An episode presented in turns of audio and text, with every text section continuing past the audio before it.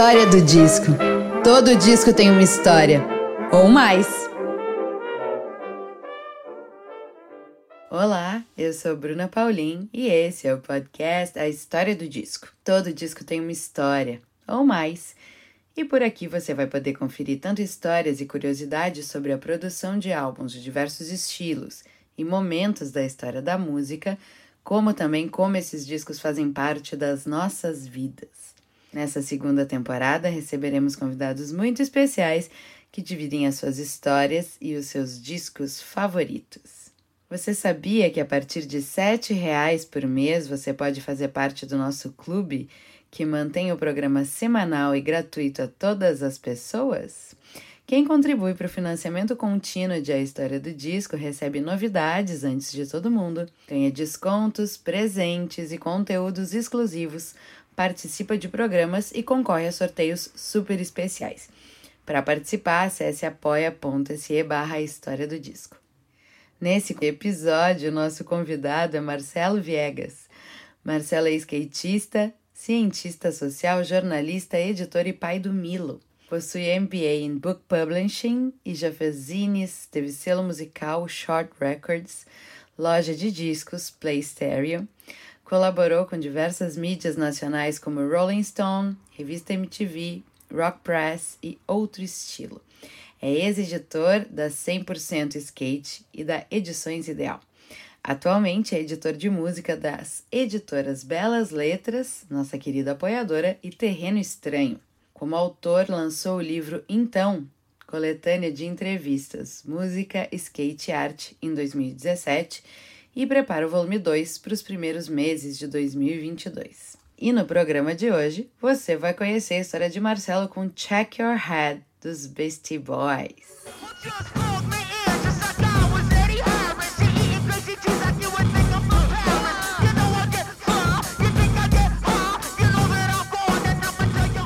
Sucesso não era novidade desde 87 para os Beastie Boys, já que seu disco de estreia, Licensed to Ill, foi o primeiro disco de hip hop a chegar ao número 1 um da Billboard. Check Your Head é o terceiro álbum da banda e não havia nada tão ousado e inventivo na época no cenário do rock alternativo e do hip hop. O que, que tem nessa receita de sucesso? Punk, reggae, funk, maconha, sujeira, skate, música cubana, hip hop e até uma cuíca. E o resto eu deixo vocês ouvirem do próprio Marcelo, porque essa história do disco é dele e ele conta essa história como um bom editor de livros de música com muitos detalhes. Marcelo Viegas, seja bem-vindo à história do disco. Muito obrigado pelo convite, São Bernardo para o Brasil. São Bernardo para o mundo. Sim, sim, sim, nas ondas digitais.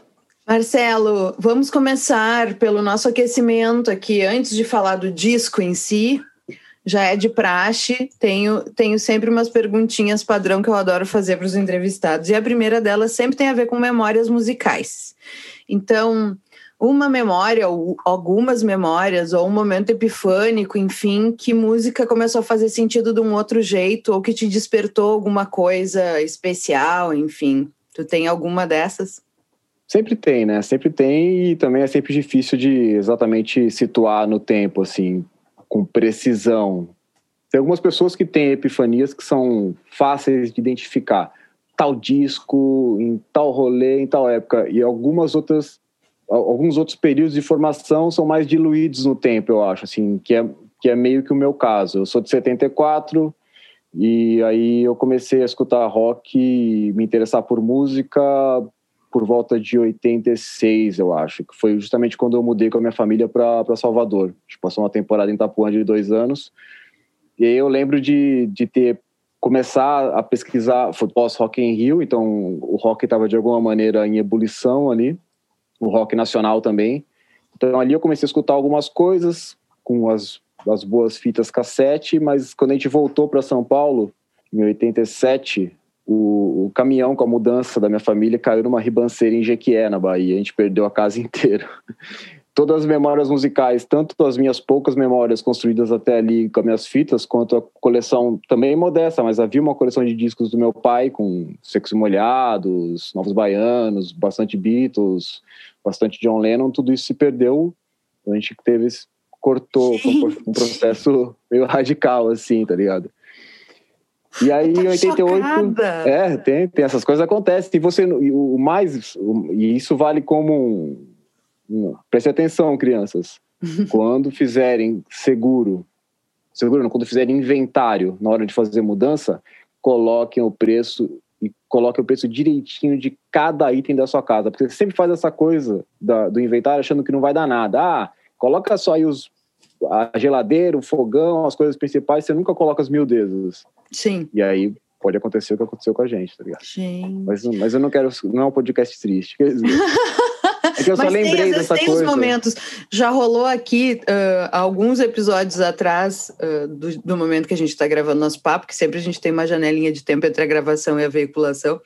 Eu entrevistei os autores do livro do The Fala, que saiu há pouco, sobre o, o Papa Party. E um deles contou que tinha uma coleção incrível de vinis, que adorava colecionar, e que foi passar uma temporada na Espanha para estudar e deixou essa coleção de discos na casa de um amigo. E eles brigaram e o amigo se desfez da coleção dele. Nossa. então a gente já teve esses momentos assim, meu Deus, por quê? É, Aqui não. No programa.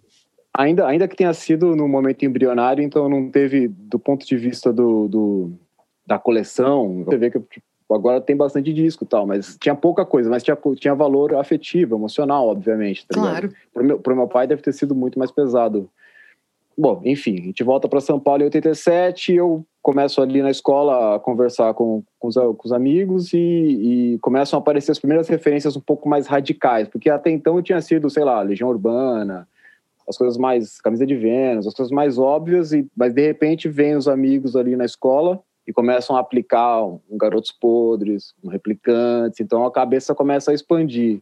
E logo no ano seguinte, 80, 88, é o ano que eu começo a andar de skate. E aí esse, para mim, é o momento decisivo.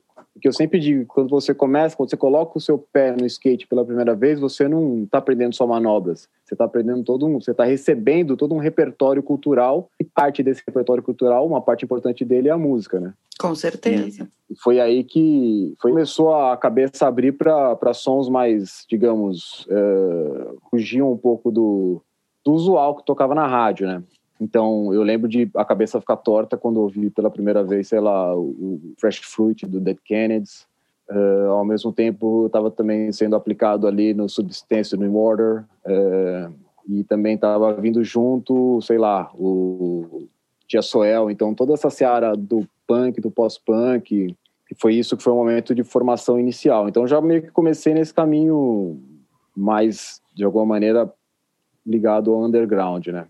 E aí Sim. com o skate vem todo essa, esse leque impressionante de referências, né? Com os vídeos de skate, com as revistas de skate, com o som que tocava no campeonato de skate, com o som que tocava na festa que, onde os skatistas congregavam. Então você começa a uma esponjinha ali, tipo, tentando absorver o máximo possível naquele período em que você não tinha o Google ou não tinha, não tinha outra maneira de aprender senão conversando com as pessoas pedindo para alguém gravar uma fita é, e pesquisando de acordo com as possibilidades da época, né? Com certeza. Então, e a própria, a própria coisa da, da, produ da tua produção de conteúdo, da, da, do envolvimento com o Zine, por exemplo, sem dúvida teria sido diferente, provavelmente, se tu tivesse, não tivesse te envolvido com, com a cena de skate, por exemplo. Ah, Talvez sim, não tivesse nem rolado tu te envolver com isso, né? Provavelmente eu nem fizesse o fanzine ali quando se não fosse por essa, essa avalanche cultural que foi despejada na minha cabeça com o skate, né? Isso está ao alcance de todos. Assim, gente, hoje em dia, se tiver o skate na Olimpíada, é uma coisa maravilhosa, lógico que é muito legal, mas eu sempre costumo dizer que esse tentáculo, que é o skate competitivo, é um dos tentáculos de um povo enorme que tem vários outros tentáculos, que, que é o tentáculo da música, das artes, que está desde o shape até a camiseta que o cara usa, que é o tentáculo do, do, de você aprender a, a lidar com outras pessoas numa pista de skate ou na rua, que é a cultura urbana, que é olhar para a cidade com, de outra maneira, né, de enxergar a cidade de uma outra maneira. O skate tem várias facetas e o skate competitivo é uma delas. Não necessariamente Sim. é mais legal. Embora, embora seja fantástico e não estou aqui criticando também, só só tô não, claro, é, é maravilhoso isso isso estar tá nas Olimpíadas, mas é muito mais, tem outras camadas, né, e outros personagens é. super importantes, com certeza. E que realmente definem definem o que a pessoa é molda, ou o que ela vai levar para o resto da vida, inclusive, né? Sim, ele molda vidas mesmo. Tu é uma pessoa, eu já sei disso, super da mixtape, não sei se da playlist, mas da mixtape muito. Sim. E eu queria que tu falasse um pouquinho se tu ainda tem esse costume de construir playlists e se tu muda de comportamento de consumidor dependendo da plataforma. Se, por exemplo, no streaming tu é mais shuffle e quando tu vai parar para mexer na tua discoteca, tu vai ser mais álbum, por exemplo, ou tu tem um comportamento que se repete independente do suporte? Eu diria que o comportamento é o parecido de ouvir na medida do possível o disco inteiro. Principalmente quando se trata de alguma novidade, assim, tipo, para conhecer uma banda nova, acabou de sair um disco, eu, não, eu, eu tenho que escutar o disco inteiro para aí sim selecionar. Essa aqui é a que vai para mixtape, essa aqui vai para playlist, né? Eu falo mixtape, playlist, na minha cabeça é tudo É tudo a mesma, a coisa, é uma coletânea que a gente monta. É, as coletâneas eu sempre, sempre gostei de fazer coletânea, desde lá de trás, desde a época da, da fita cassete eu fazia coletânea, continuei fazendo no CDR, até pouco tempo atrás eu costumava presentear os meus amigos mais próximos com a coletânea das músicas que eu mais gostei naquele ano, eu presenteava com CDR, sempre entregava na festa de ano novo, alguma coisa assim, mas agora, infelizmente, a maioria das pessoas nem tem mais onde tocar um CD, um CD, então eu tenho feito, sei lá, no Spotify, qualquer coisa assim, e passo o link pra galera. Mas eu sempre faço questão de fazer uma coletânea com as melhores coisas que eu escutei. Melhores pro meu gosto, né, naquele ano, destaques, assim. Então eu sou super maníaco e super é, pró é, mixtapes. Eu faço mixtapes que eu não deixo, não deixo abertas, que são mixtapes para me ajudar nas minhas discotecagens, porque eu discoteco com vinil e algumas festas aqui no ABC. Então eu monto algumas coisas, umas loucuras, tipo, ah, tem que lembrar de tocar essa música aqui, tá ligado? Deixo ali, e aí no dia eu carrego os, os vinis pra festa e dou uma olhadinha, ah, essa aqui dá pra tocar. Porque tem muita coisa que fica, passa batido, puta, você nem lembra de tocar, né? E aí você começa a a, se, a se puxar para encontrar nos seus discos é, coisas que você não tinha tocado até então e que podem funcionar numa determinada festa, tá ligado? Então, Mas sim. eu acho muito corajoso quem sai para tocar com disco. Eu não teria essa coragem. É, é, dá, dá um, é sempre uma, uma apreensão, assim, na, na hora de daquele amigo mais exaltado derrubar cerveja no case, mas até agora nenhum incidente desse tipo aconteceu nada mais grave. Mas é muito legal discotecar com vinil, é uma sensação. Eu não sou, eu não sou um DJ, eu sou um, eu sou um trocador de discos, né, tá ligado? DJ é, é uma outra coisa, é né? um cara que sabe fazer scratch, é um cara que tem toda uma técnica, eu não sou isso, né? Eu sou um trocador de discos, assim, nem me considero confessas que acontecem em clubes underground aqui no ABC, então a gente faz esses rolês animados, assim, geralmente com mais de um amigo discotecando ao mesmo tempo, é, é bem legal. É sensacional, é, mas eu morro de medo. Eu sempre fico, ai, acho que eu não ia relaxar, eu ia ficar super tensa com a coisa toda. Loja de disco. Tu já teve uma loja de disco? Tive, porque primeiro eu tive selo, né? Eu tive um selo ah, que era selo, Short Records. O selo veio primeiro, a Short Records veio primeiro, depois Sim. veio Play Stereo. Queria que tu contasse Isso. um pouquinho sobre essa experiência. Tu que é uma pessoa que curte a coisa disco, música, um monte, que tem uma, uma discoteca como é que era ter uma loja? Tipo, deixar de, conseguia vender as coisas, por exemplo, não conseguia vender as coisas, gastava mais do que precisava, esvaziava o estoque, como é que era? É, eu digo, era um dos sonhos ter uma loja de discos, ainda mais na Galeria do Rock, né, que é, digamos, é um templo sagrado aqui da desse rolê roqueiro de São Paulo. Mas infelizmente quando eu tive a loja de discos na galeria já era um período em que o MP3 estava dominando, então foi um período difícil para os lojistas ali. Foi o começo da decadência da galeria do rock, porque não dá para você brigar com, com o futuro, com o que está acontecendo e que é inevitável, que era o, a, essa tomada de poder por parte do MP3 e a derrocada do formato físico, né? Sim. O lance do vinil veio um pouco depois. Eu tive a loja entre 2000 e 2006, se não me engano, 2001 e 2006, alguma coisa assim. Então eu não cheguei a pegar esse revival do vinil, né? Quando o Revival veio, eu já não estava mais na galeria. Mas, apesar das dificuldades de ordem financeira, ter a loja na galeria, poder vivenciar aquela experiência, aquela atmosfera, foi a realização de um sonho. Eu já vinha frequentando muito ambiente por conta do meu selo, que é anterior, que eu, a Short começou em 95, lançou acho que 11 discos nessa trajetória. Eu fazia o selo, como muitas pessoas do underground brasileiro, como um lance paralelo aos meus trampos principais, assim, né? Sim. Na época do selo eu trabalhava na Eletropaulo, que acho que foi o único trabalho, digamos, mais normal que eu tive na minha vida, mas me permitia, me dava tempo de tocar as coisas do selo e fanzine também que eu fazia ao mesmo tempo. Mas eu tenho boas lembranças do selo, boas lembranças da loja, com selo alegria ter lançado discos de bandas como Pinaps, The Butcher's Orchestra, Team, Dreadful. Então, eu consegui realizar alguns sonhos e dar minha parcela de contribuição ali no cenário independente, que é onde eu militava, né? Milito até hoje, de alguma maneira, eu, eu acho ainda, quero crer pelo menos. E a loja foi uma extensão disso, né? Eu já frequentava, já fazia troca, vendia disco na galeria e acabei envolvendo nesse, nesse lance da loja ali. Foi legal. Que mas também é, é mas é, é, difícil mesmo. É, é, como é como um alcoólatra ter um, um pub, né? Um bar, né? Tipo, Sim. Você acaba se perdendo. Dá para ver, tem muita coisa aqui, tem uma parte de estoque que ainda ficou, tá espalhado pela casa aí. Entendi. Pois é, eu fico pensando que cultura... eu talvez tivesse um problema, assim, em ter uma loja de disco, porque ou eu ia me meter na, nas, nas compras dos clientes demais, ou eu ia, não ia querer vender os discos, assim. Esses dias eu estava assistindo, agora com essa coisa de ter muita gente tendo loja online, loja no Instagram, né, vender seus, os discos no Instagram. Esses dias eu tava vendo uma live de uma loja e o garoto dizia assim: Ah, esse aqui é meu. Ele estava fazendo um. abrindo uma caixa que tinha chegado e ele estava mostrando para as pessoas o que, que tinha chegado, porque são discos que ele traz, sei lá, eu da onde, acho que de Portugal.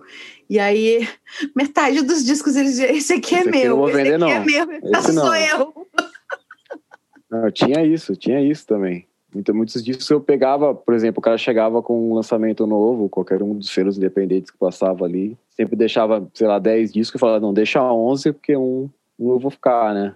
Claro. Mas faz parte, acho que isso é, é da mesma maneira para o cara que tem uma livraria, que obviamente é um livreiro e, e deve ser um cara totalmente mergulhado no universo da literatura, e para esse cara também é, é o mesmo processo de querer ter o, o livro dele, da mesma maneira, o cara que tem a loja de skate, essas, essas coisas, esses produtos culturais, né, são... É difícil, né, você abrir mão desse, desse, desse vício desgraçado. Eu também não me considero um colecionador, eu sou meio que, sei lá, um, um, de alguma maneira um arquivista, porque eu não, eu, não, eu não faço questão de ter tudo de todas as bandas do planeta ou de todas as bandas de um determinado gênero. Tipo, eu tenho as coisas que eu gosto muito e não fico preocupado em completar a coleção. Ah, tal banda lançou um disco novo.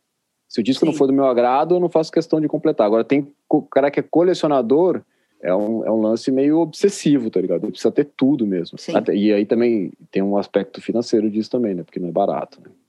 É, não, eu até tenho evitado falar o termo coleção exatamente porque quando eu faço a provocação discoteca, que nós já vamos falar em seguida, quando eu falava coleção, as pessoas diziam, não, mas eu não sou um colecionador porque eu não tenho um método ou porque eu não tenho tudo daquele artista e não tenho essa intenção.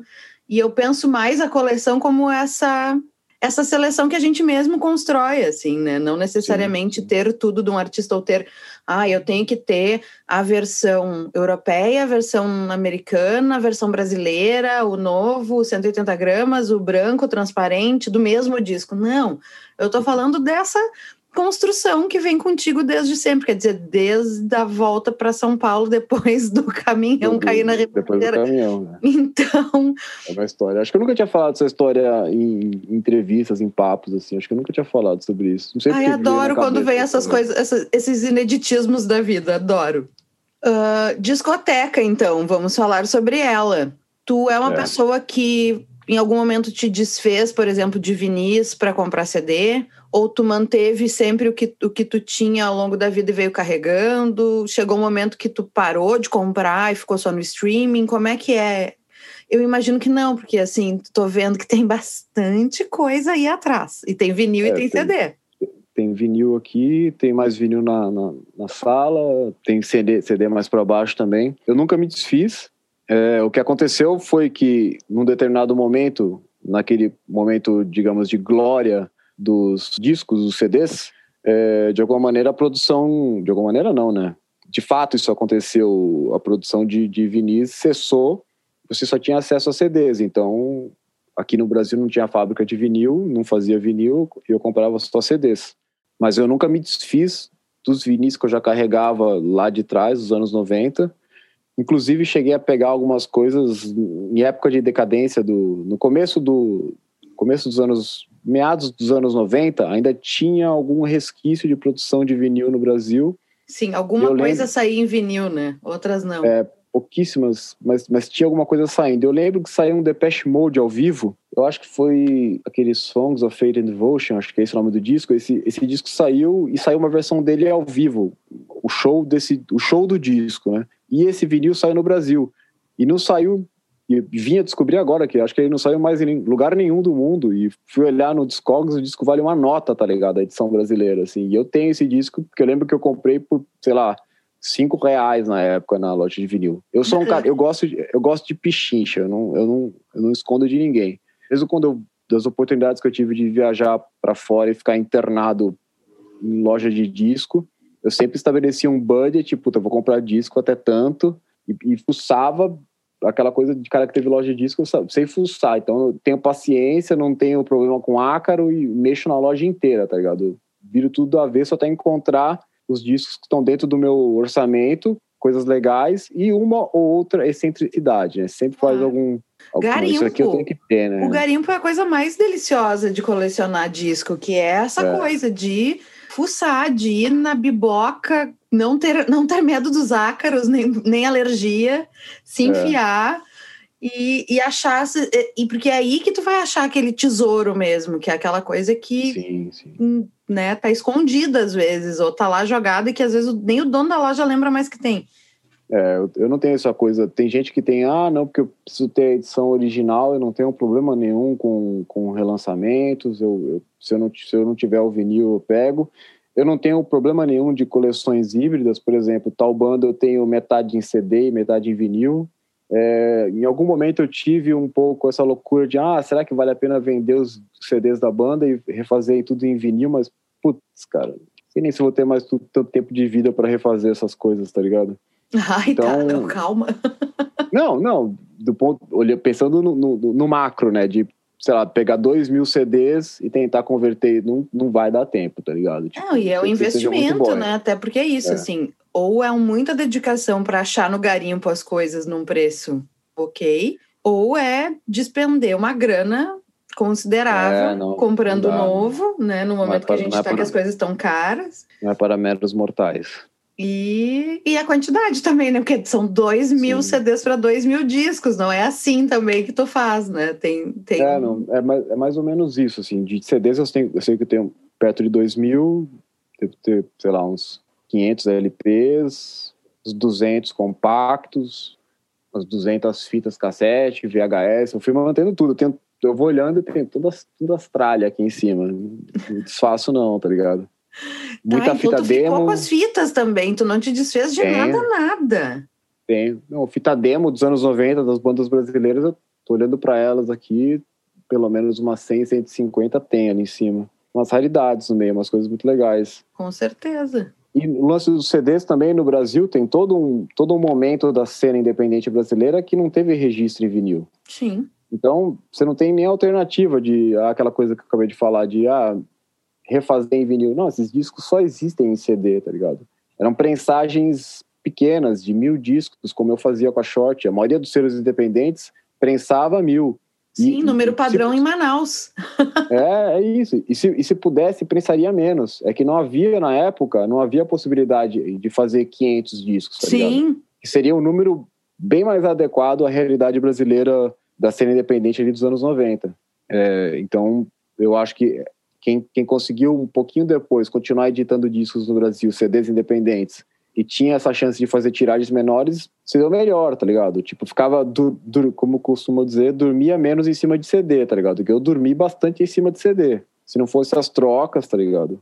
que a gente fazia entre selos seria um processo complicado. É, Com difícil certeza. pegar uma, mil é uma muito, mil é muito para muita para tudo, se a gente for pensar, é. né? Assim, hoje em que o material é tão tão mais bem pensado quando a gente vai um lançamento de um livro, inclusive, lançamento de disco, nada tem essas prensagens e impressões altíssimas. Sempre se faz uma quantidade é. mais comedida, né? Era uma roubada isso aí nos anos 90, eu tenho, tenho que admitir, cara, era, era foda. Minha mãe ficava louca quando via as caixas de CD chegando em casa. era foda, era foda. Eu entendo, tá ligado? Puta, tinha que CD pelo corredor, tipo, era bem, era bem inoportuno o bagulho, né? Bem, bem chatão, mas enfim. Passou. Promovendo a bagunça na casa de mamãe. É, não, tanto que quando eu fui, tipo, quando eu fui fazer o meu livro em 2017, eu, eu logo falei, quero 300 cópias só, mano. 300 cópias que eu não quero mais aquela experiência de dormir em cima de CD, tá ligado? Claro. Quero fazer uma, uma tiragem que eu sei que eu vou conseguir só com o meu próprio esforço e no esquema do it yourself eu mesmo escoar sem drama, tá ligado? Sem drama. Sim. Não, e é muito mais legal dizer que tu tem uma segunda reimpressão é. Do, né? Então que tá esgotado, tá esgotado. É, o que tá esgotado que dormir em cima de livro de disco, com certeza. É, eu sempre, quando, sempre, sempre falo para quem vem falar comigo sobre esse lance de selo ou de edição de livro independente, falo, mano, tiragem pequena, mano. Não viaja de fazer tiragem. Ah, não, porque é mais barato. É lógico que é mais barato, cara, mas não é fácil distribuir, vender e cuidar disso tudo. Cuidar claro. de. Porque é, é muita coisa consignada, cara. Dá um trabalho lascado isso, cara. Chato pra caramba.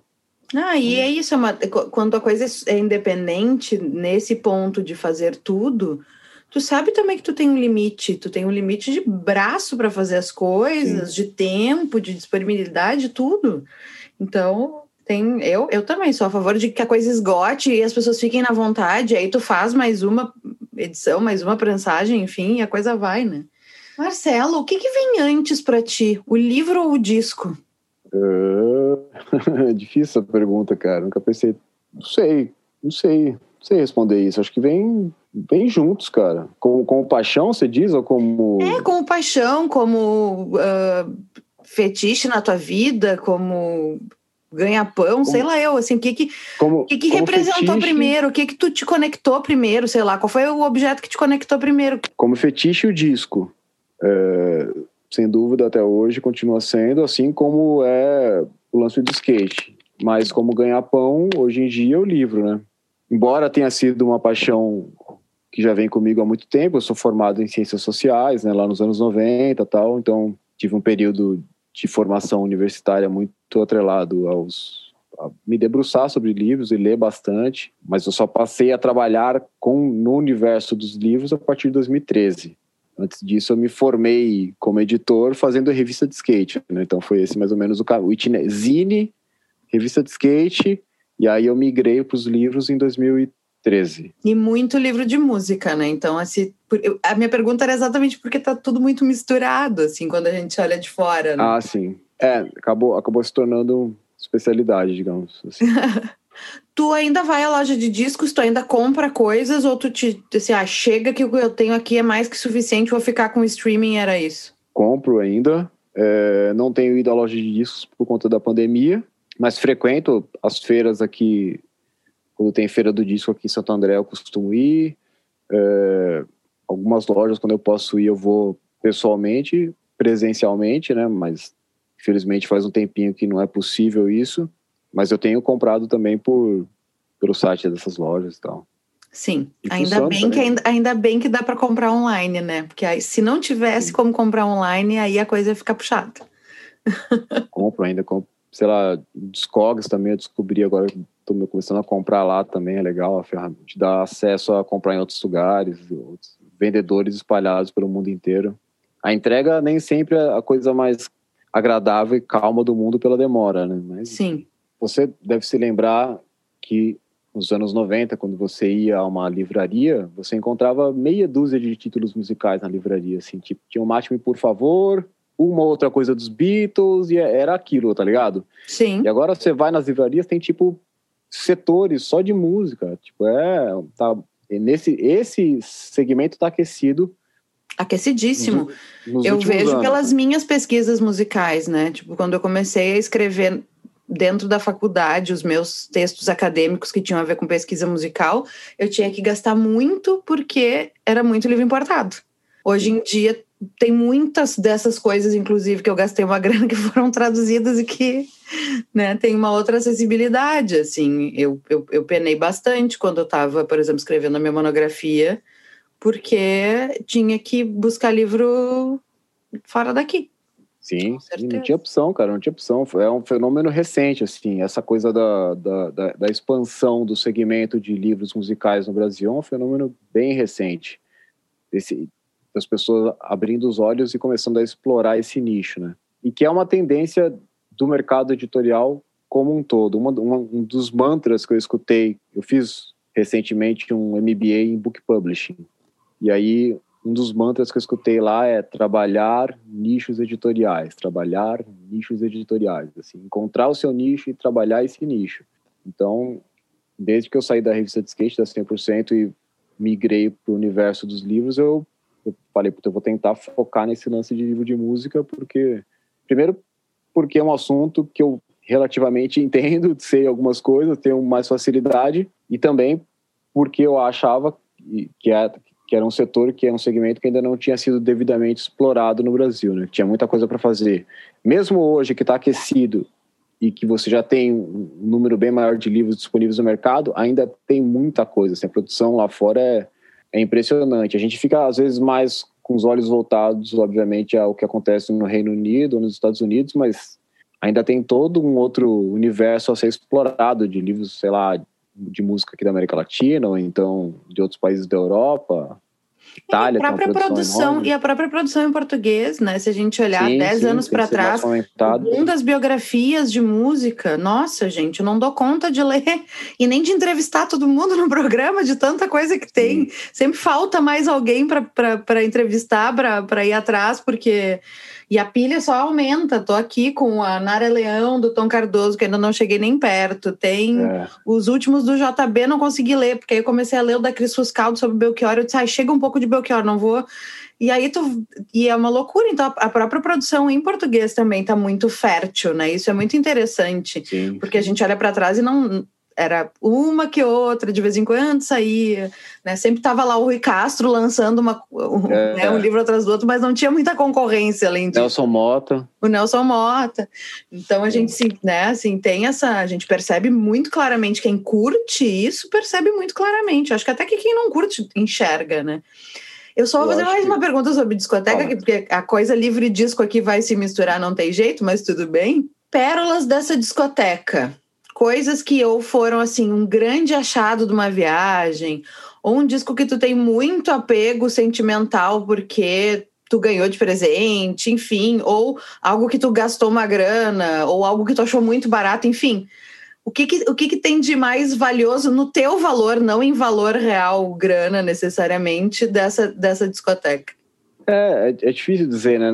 Nem sempre o disco que você pagou uma grana, ele é ele é o mais importante, é o mais Sim. querido da sua discoteca. Eu, eu, tenho um carinho muito grande por uma, uma caixa, que na verdade é, um, é, uma série de discos que saiu no Brasil, acho que foi nos anos 80, se não me engano, chamado Gigantes do Jazz.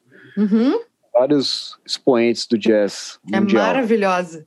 É, e acho que são, se eu não me engano, são 30 discos no total, que é, acho que é da editora Abril na época, né? Vinha até com um encartezinho assim. E eu lembro que eu comprei num desses. Eu não sei se se tem o mesmo nome em Porto Alegre, que é Família Muda e Vende Tudo, alguma coisa assim, sabe disso? Sabe essa história, não? Se, Quando sei a família sai tá de mudança. Família vende tudo. É, família vende tudo. A família muda e vende tudo. Então, eu, eu tinha uma casa. Eu trabalhava na redação da 100% na Vila Mariana, e a casa ao lado era uma casa que a gente sempre tava tomando café, olhava, puta casa legal, não sei o quê. Aí, de repente, essa família fez um Família Muda e Vende Tudo, tá ligado? E aí, tipo, eu já saí que nem um maníaco. Larguei o café e saí correndo. Eu tava na primeira. Quando abriu a, porta, eu entrei. Eu perguntei: tem disco? Ela falou: tem. Lá no fundo. E falou com desdém lá no fundo. Eu falei: puta, beleza. Já mostrou que ele não entende muito do, da parada. Corri lá pra uma sala, assim, tipo, mano, só faltei trancar a porta pra ficar sozinho lá. Tipo, garimpei muito nesse dia. Eu, eu perguntei pro cara: quanto, quanto que é? Ele falou: mano, é um real qualquer disco.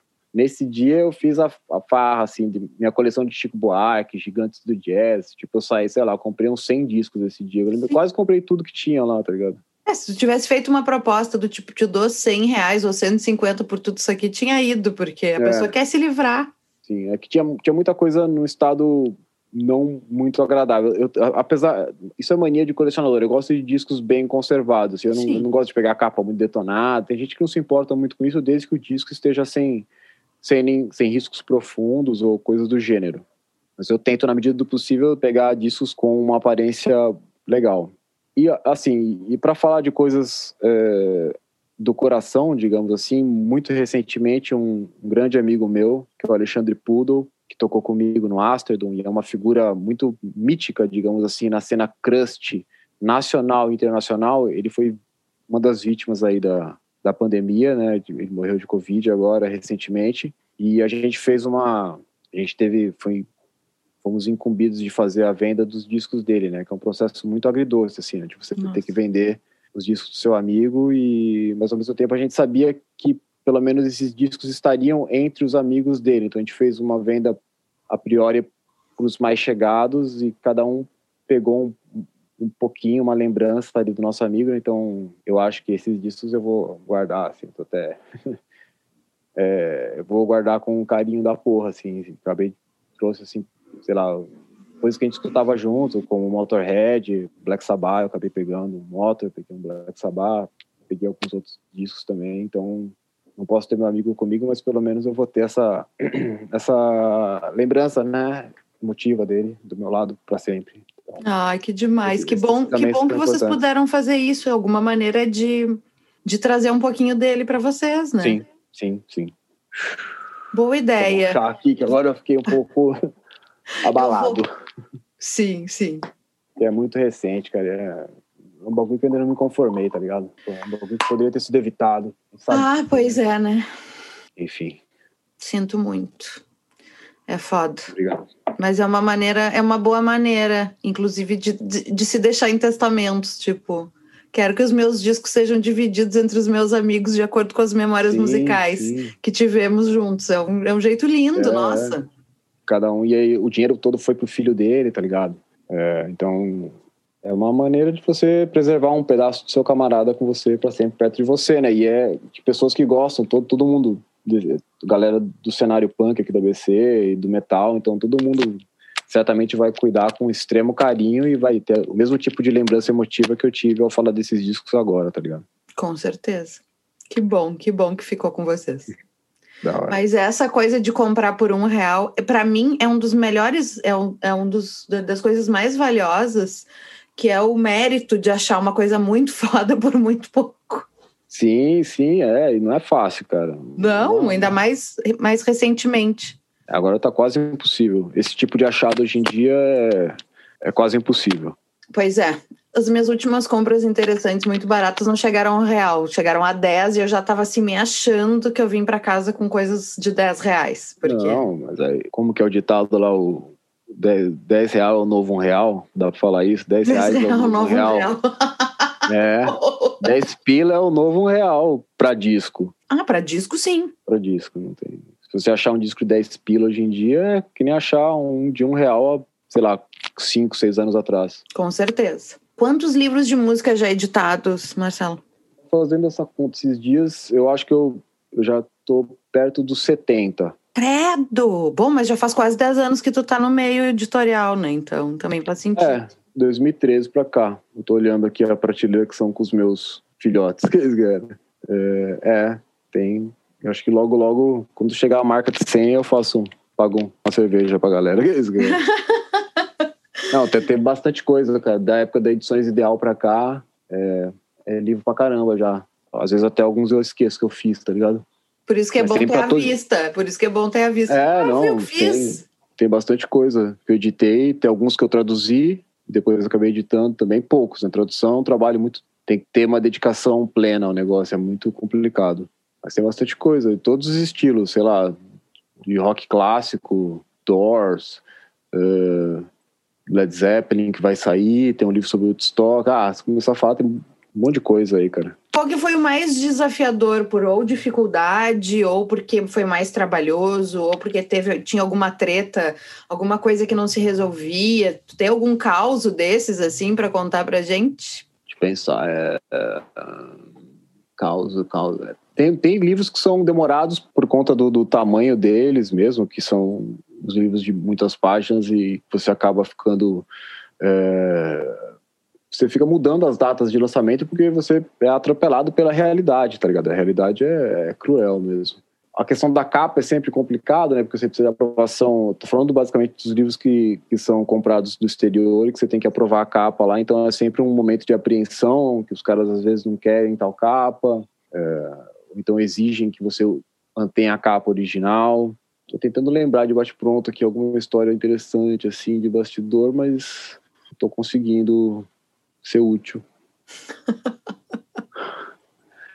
ah, todos têm alguma história, mas não sei se não, não nada muito polêmico assim, na verdade. Entendi. Bom, melhor mas... então. Ó. Você que está pensando em migrar para o mercado editorial, mas Marcelo está dizendo que não tem muita treta. Não, a treta é, é, é assim, você, você tem algumas tretas. É que é difícil. Né? Você tem às vezes quando você faz livro de música, uh, como é que eu vou explicar isso de maneira sem, sem ser. Às vezes, um, um autor que está acostumado com o mercado editorial, ele entende que quando o livro dele é vendido para um determinado país, esse determinado país precisa fazer uma capa mais de acordo com o mercado de livros daquele país. Como no meu caso eu trabalho muitas vezes com os músicos como autores, isso significa que são pessoas que não têm necessariamente uma visão de mercado editorial como um autor de livros tem. Uhum. Então esses caras às vezes querem impor algumas coisas como se fosse ainda uma espécie de uma coisa como se fosse no disco, tá ligado? De ah, não tem que manter o título original em inglês, tem que manter a capa, não quero que mexam nada. Então, às vezes isso é difícil você explicar pro cara, olha, precisa colocar o título em português, o título em inglês vai ser ruim. Às vezes o título em inglês funciona, porque Sim. o título em português ficaria um, muito estranho, tá ligado? Sei lá, West for the Children do Flea, eu acho que funciona muito bem em português. Às vezes a tradução ficaria ruim, tá ligado? Às vezes você encontra maneiras de fazer traduções que não são literais e que funcionam. É, que tem uma coisa é... de entender também que quando tu tá uh, traduzindo um livro, tu tá fazendo uma versão de tudo. Que a música, por exemplo, sim, o disco sim. não tem essa obrigatoriedade. Tu não, tu não Tu não traduz as tuas músicas para outra língua no encarte para a pessoa te entender. Ela vai ela vai por conta buscar uma versão, uma tradução daquela música. É. E o livro não, né? Assim, tu precisa. E a versão, ela é tudo, ela não é só o conteúdo texto, ela vai ter que vir com Sim. todo esse pacote. Acho que essa é a maior dificuldade das pessoas, né?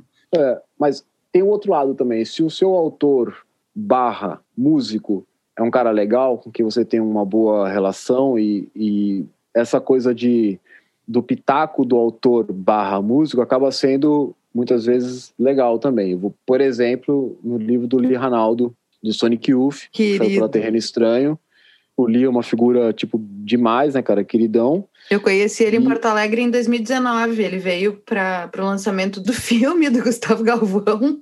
Sim, lance de Brasília, não é isso? Isso, e o, o filme teve uma pré-estreia em Porto Alegre durante o Cine Esquema Novo, e eu trabalho na. eu cuido da comunicação do festival. E ele veio junto com o elenco e com, com o Gustavo, enfim, Verdade. foi muito divertido. Ele estava aqui durante o festival, foi muito legal. Mas teve também, não sei se nessa mesma data, mas teve alguma coisa do livro também. Não sei se no outro dia eu lembro que ele fez alguma coisa em Porto Alegre que, que envolvia também o lance do livro. É que ele já veio mais de uma vez para Porto Alegre, talvez tenha é, não, em tá, outro tá momento. Tá, em 2019 tá eu não me lembro nada de livro, eu lembro só da função do filme. Enfim, ele veio com a equipe do filme. É, pode ser que eu tenha viajado na data. Mas, quando a gente fez o, o, o Journals, lá, o livro dele, eu lembro que a gente teve uma troca de e-mails para decidir o lance da capa, qual o tipo de qual o tom desse, qual vai ser o tom desse prateado, não sei o quê, e, e foi legal construir a capa junto com ele. Depois eu fiquei pensando e comentei com meus amigos, putz, eu, eu tive selo, eu nunca tive o prazer nem o tamanho de fazer um de editar um disco do Sonic Youth, mas pelo menos eu tive o prazer de, de trabalhar junto com o Lee na construção dessa edição nacional do livro dele. Então, é óbvio que às vezes o pitaco de um autor barra músico pode significar não obstrução, mas a demora no processo de lançamento de um determinado livro. Mas, por outro lado, pode ser muito legal você construir junto, mesmo com, com todas as dificuldades desse processo de comunicação ou de exigência do cara versus as necessidades que a gente tem aqui no Brasil, mas quando as coisas funcionam bem é muito legal, tá ligado? Ai, sim, construir, né? Tipo, construir junto com o artista, que foi o que tu fez. Sensacional. Ainda mais o Lee, que é uma pessoa muito bacana, então ainda tem esse orgulhinho, né? Sim, ficou não, não foi só editar protocolarmente o livro, foi construir alguma é. coisa com uma, um artista que é super bacana, uma pessoa legal também. Sim, teve um outro evento que ele colou aqui em Guarulhos, uma festa da editora, e ele, ele, ele foi lá fazer o lance do livro dele, e eu ia discotecar com o vinil nesse dia, e ele. Alguém me falou em algum momento, o livro vai discotecar também. Eu pensei, puta, ele vai levar os discos dele. Mas eu fiquei com uma pulguinha atrás da orelha. Eu falei, o cara vem pro Brasil e não vai trazer disco, tá ligado? Então eu levei os meus discos e levei uns discos a mais no meu case, assim, com umas coisas que eu achei que, sei lá, pode ser que aconteça. E deixei lá os discos e foi batata. Ele chegou e falou, não, posso colocar uns discos com seus discos? Eu falei, mano, já trouxe aí pra você, tá ligado? E foi muito louco que ele foi perguntando algumas coisas, assim, tipo, é, Moacir Santos, por exemplo, eu não conhecia. Eu mostrei para ele, colocou o disco e ficou, tipo, encantado com o disco, tá ligado? Anotou o nome, assim, porque ele ficou vidradão. Falou, nossa, que disco incrível, como eu não conhecia isso, tá ligado? Outras coisas ele foi meio que já conhecia, tinha, sei lá, eu levei um Caetano, mas não conhecia tal música, ele botou e... Foi legal ver o cara manipulando os meus discos ali, tá ligado? Ai, que demais! Que demais essa história! É que é mais que tinha nessa seleção? Eu tô tentando lembrar que eu lembro que tinha Cocktail Twins, eu levei, levei o Revolver, eu sempre levo, é, eu levei é, Sexos Molhados, era bem diverso, assim, Silks and the Benches, tinha de meio que para todos os lados para que ele pudesse tanto colocar as coisas óbvias quanto atacar umas coisas que ele não conhecia de música brasileira, assim, tá ligado? Então, umas coisas de psicodelia brasileira, aí ele conseguiu brincar com um pouco com os discos ali, fazer uns remixes muito loucos, fazer uns scratch. Nessas horas eu ficava meio aterrorizado, né? O que ele tá fazendo, mas era a, o lance do conhecimento do cara de estúdio também, de, de, manipular ali uns botões que eu nem mexo. Como eu falei, eu sou um trocador de disco. O cara não, ele, ele queria já fazer barulho ali no bagulho, tá ligado? Mas saíram todos, todos salvos, assim, ninguém, ninguém, ninguém saiu ferido dessa brincadeira. E tudo bem se tivesse sido, porque né, seriam marcas de guerra muito interessantes. Esse disco aqui Sim. foi arranhado por Lee Ranaldo, com licença. É, é isso. isso é Me respeita. ele estava numa função aqui em Porto Alegre, ele andava com um celular, um celular bem ultrapassado, assim, que ele só usava para fazer fotos. Porque ele gostava do efeito das fotos da câmera daquele celular. Então ele passou os três, quatro dias que ele teve aqui tirando foto da gente. Ele passava o tempo inteiro perguntando se ele podia nos fotografar. Às vezes ele fazia fotos espontâneas, às vezes ele pedia pra gente posar. E ele passou assim, ele fez muita coisa. Eu sou curiosíssima para saber o que, que ele vai fazer, porque se algumas coisas ele postou, algumas coisas eu imagino que ele vai usar em algum vídeo, algum trabalho, mas eh, tinha muito material e eu fiquei curiosíssima, assim, tipo, queria ter visto, porque era muito legal e realmente o efeito da câmera era muito bacana. E ele passou tirando foto da gente o tempo inteiro. O tempo inteiro ele, já, ele chegou uma hora que ele nem pedia mais, ele só levantava o telefone assim, tá, vem, tira. é o experimentalismo do Sonic Youth e tipo, na, na, na, coisa da fotografia, né? Mesmo jeito que ele tinha a noia, tem até hoje a noia com determinado tipo de guitarra ou de pedal ou de amplificador, e também vai ter essa noia, tipo, ah, essa câmera tá uma bosta, mas ela tá tirando foto bem louca, eu vou ficar com ela, vou tirar foto com ela, tá ligado? Sim, era, era, era tipo a lomo dele, assim. É, lembra de uma época que os equipamentos do Sonic foram roubados, se não me engano, ou, ou foi um acidente, ou, ou foi, não lembro exatamente se foi um acidente ou se foram roubados os equipamentos do Sonic Youth, mas eu lembro que naquela turnê, do, eu acho que até o final da banda, eles tinha certas músicas que eles não tocavam mais ao vivo porque eles não tinham mais os equipamentos necessários para tocar aquelas músicas, tá ligado? Tipo, eu ah, não tenho a guitarra tal que usa na música tal, então eu não vou tocar tal música, tá ligado? Tipo, é... Nossa. É a noia do cara ao extremo. é uma noia é, ao extremo. É, é, bem louco, é bem louco, mas é, é, o som necessário. Já que, já que nós começamos a falar disso, vamos falar do disco, afinal, este aqui é a história sim, do disco, ainda sim. não é a história do livro. Às sim. vezes é a história do livro, eu adoro também, mas hoje é a história do disco. Marcelo, conta qual foi o disco que tu escolheu e por que esse disco.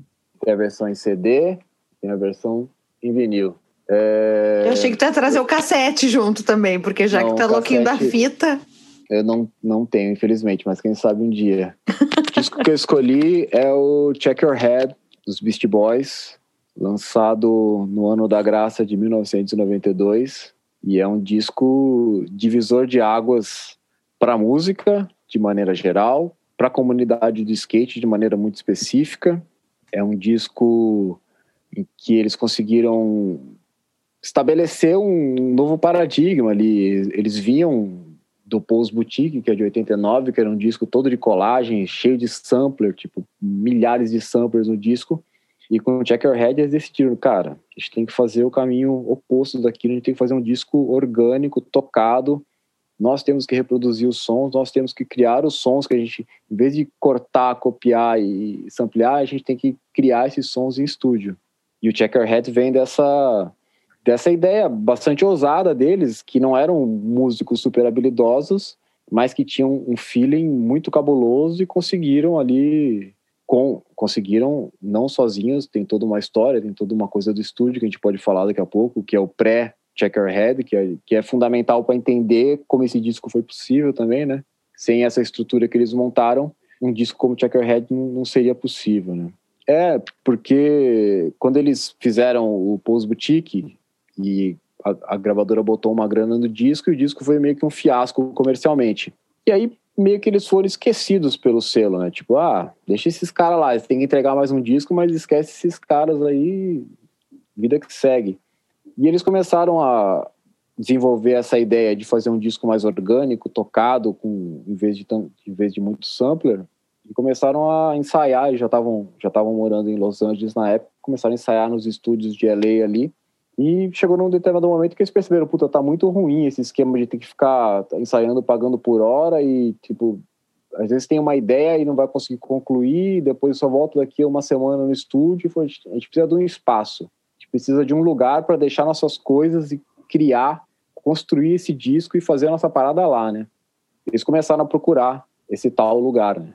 E eles até contam no livro, que é incrível, o livro do Beast Boys saiu lá no, na gringa recentemente, que eles no começo eles procuraram um galpão no centro de Los Angeles. Só que o centro de Los Angeles, em tipo isso no pré-Checkerhead deve ser tipo 90 ou 91, era bem a época da epidemia de crack, tá ligado? Tipo, era a terra era zumbiland, o bagulho era morto-vivo pra cima e pra baixo, crack comendo geral, e não era um território, até hoje o tal de Skid Row ali, a, a, aquela área, de, uma determinada rua para baixo do centro, downtown LA, você não pode descer porque é, é, é, é, é não é um lugar é, não é um lugar meio insalubre, tá ligado? E eles ficaram meio receosos de instalar um estúdio ali, um esquema ali, e procuraram um outro lugar e acabaram achando. Eu não sou especialista na geografia de Los Angeles, mas pelo que eu entendi, esse bairro onde eles acharam esse galpão é, é meio afastado, não é um bairro tipo. É, é, meio que um subúrbio meio decadente, meio esquecido, não é um pico de boy, mas também não é um, um lugar tão decadente quanto era. Decadente não, não tão insalubre, digamos assim, quanto era o, o centro de LA na época do auge do crack lá, que a coisa foi feia, tá ligado?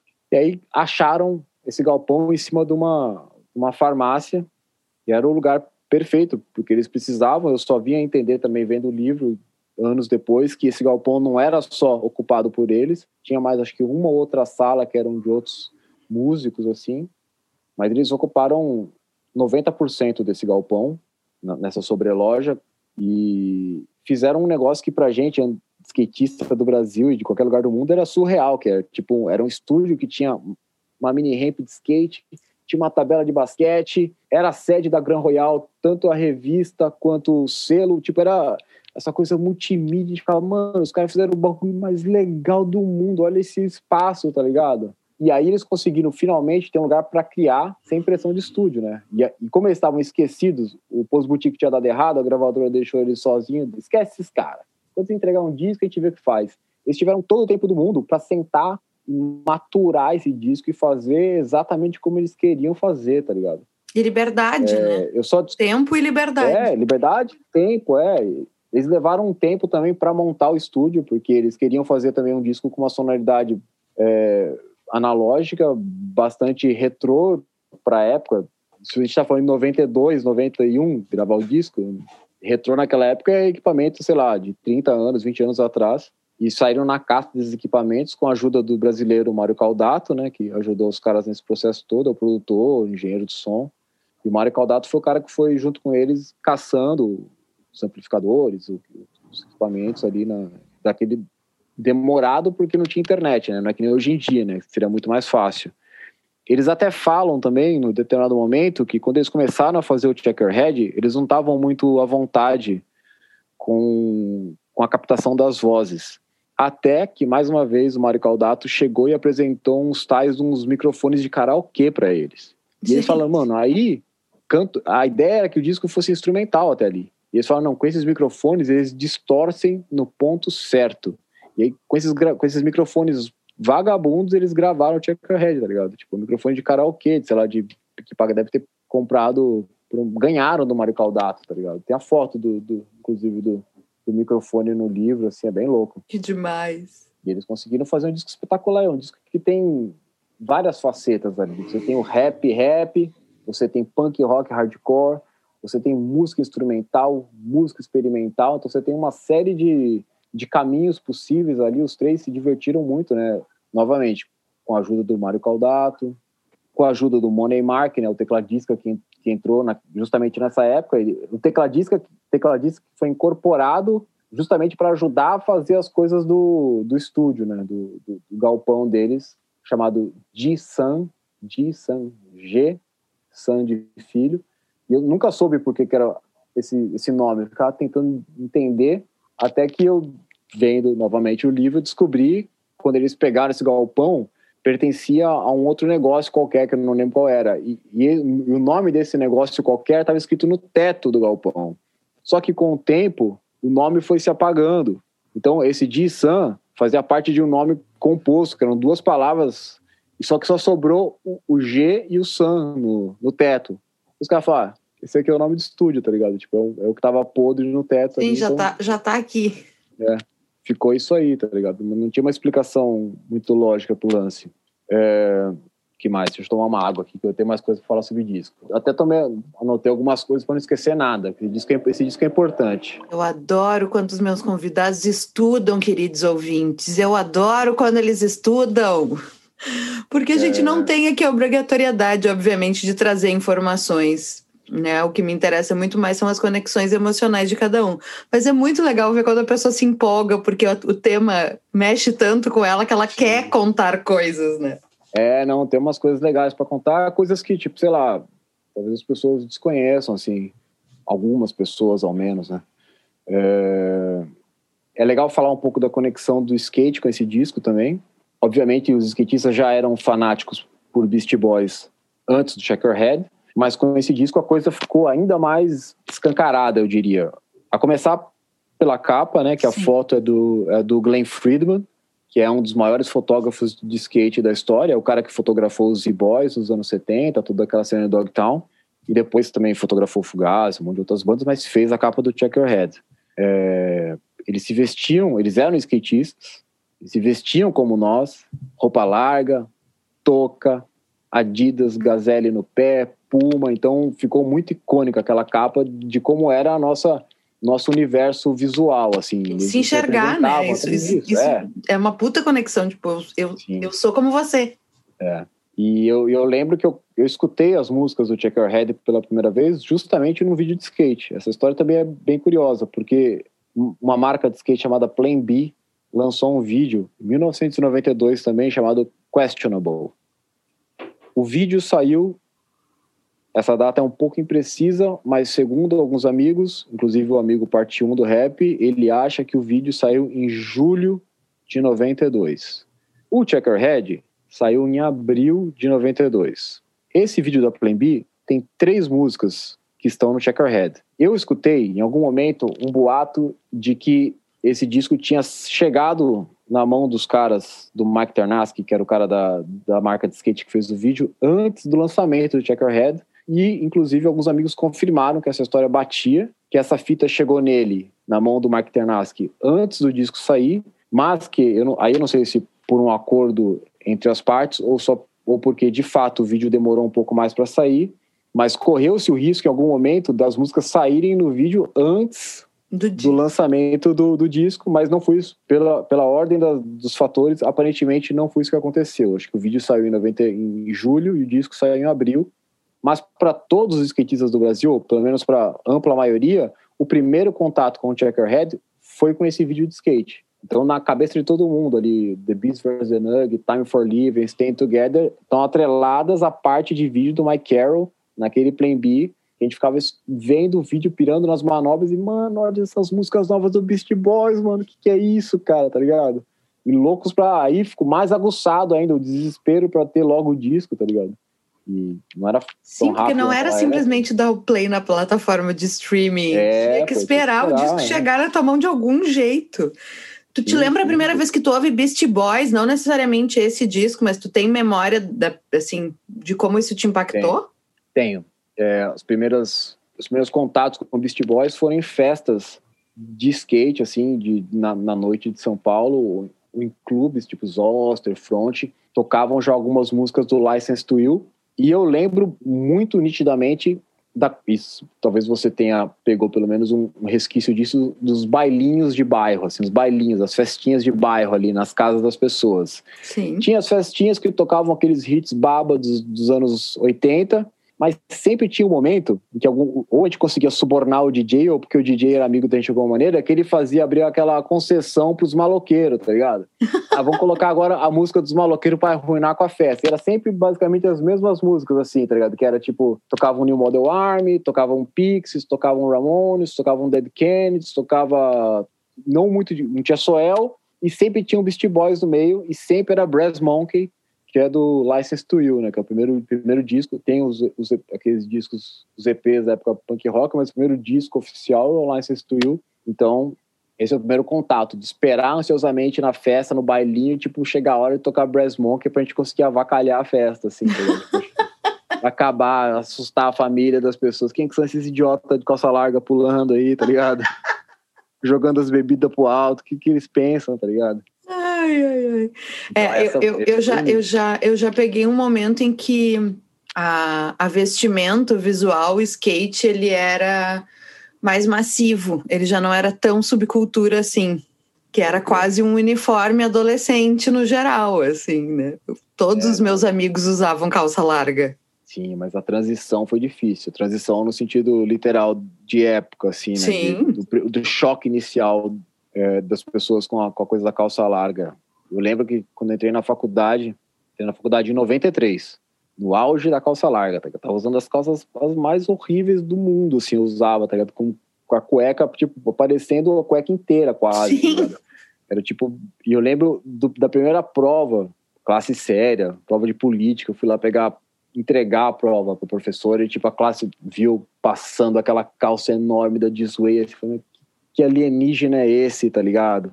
Aí quando eu vi que eles estavam olhando, aí eu falei, ah, então vou provocar. De, de, puxei a camiseta pra dar uma coçada na barriga, assim, pra parecer, tipo, meio metro de cueca, tá ligado?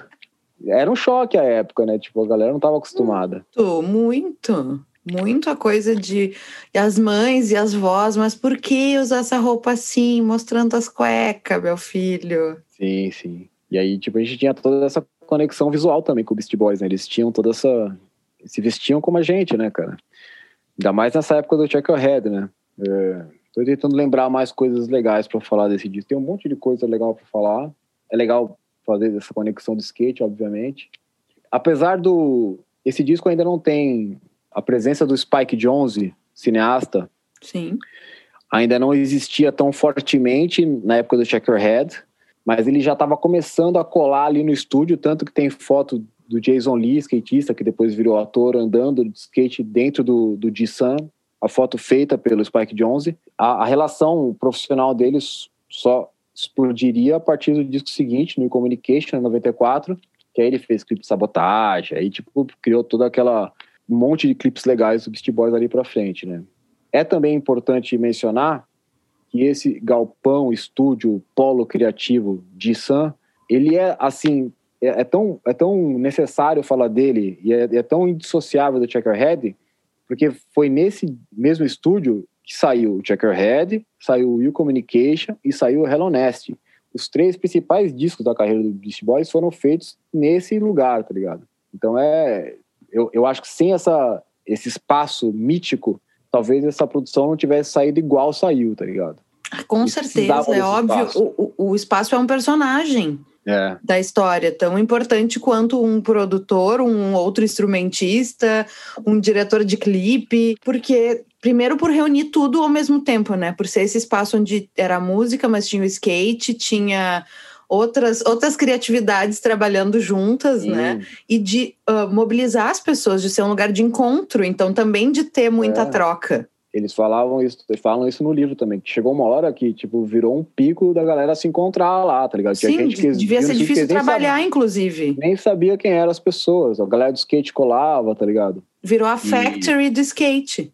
É, é, exatamente. Belíssimo exemplo. Belíssimo exemplo. Era, era um pouco isso ali naquela época em LA, tá ligado? Eu lembro de mais algumas histórias, só pra não ficar tão longo assim, e também pra fazer uma homenagem ao, ao rapper Bismarck, que acabou de falecer. Ele morreu agora no dia 16 de julho, agora de 2021. E ele participa, né, do Checkerhead. E eles contam umas histórias muito boas desse, desse do finado Bismarck, rapper importante e que acabou de, de, de nos deixar umas histórias muito legais que tipo a hora que ele que ele chegou pela primeira vez no estúdio logo de cara a primeira coisa que ele perguntou pros caras foi tem algum lugar para comprar doce aqui perto e, e os caras até ficaram na dúvida será que tá será que esse candy que ele falou é tipo uma gíria para droga será que ele tá falando de doce mesmo né mas era doce mesmo ele, era tipo o cara dos doces gostava Ele de- era tipo o Tim Maia que pediu uma dúzia de quindim. é, ele precisava de ter uns, uns, bolinhos que ele gostava, um chocolate. Não, é, ele morreu de diabetes agora, né? Complicações causadas pelo diabetes, então talvez seja um pouco elucidativo de como ele sempre foi um cara dos doces mesmo. Mas Sim. essa é- não é, não é nem a- melhor história dele, mas eu queria contar pelo menos mais algumas que são muito interessantes. Conta, conta.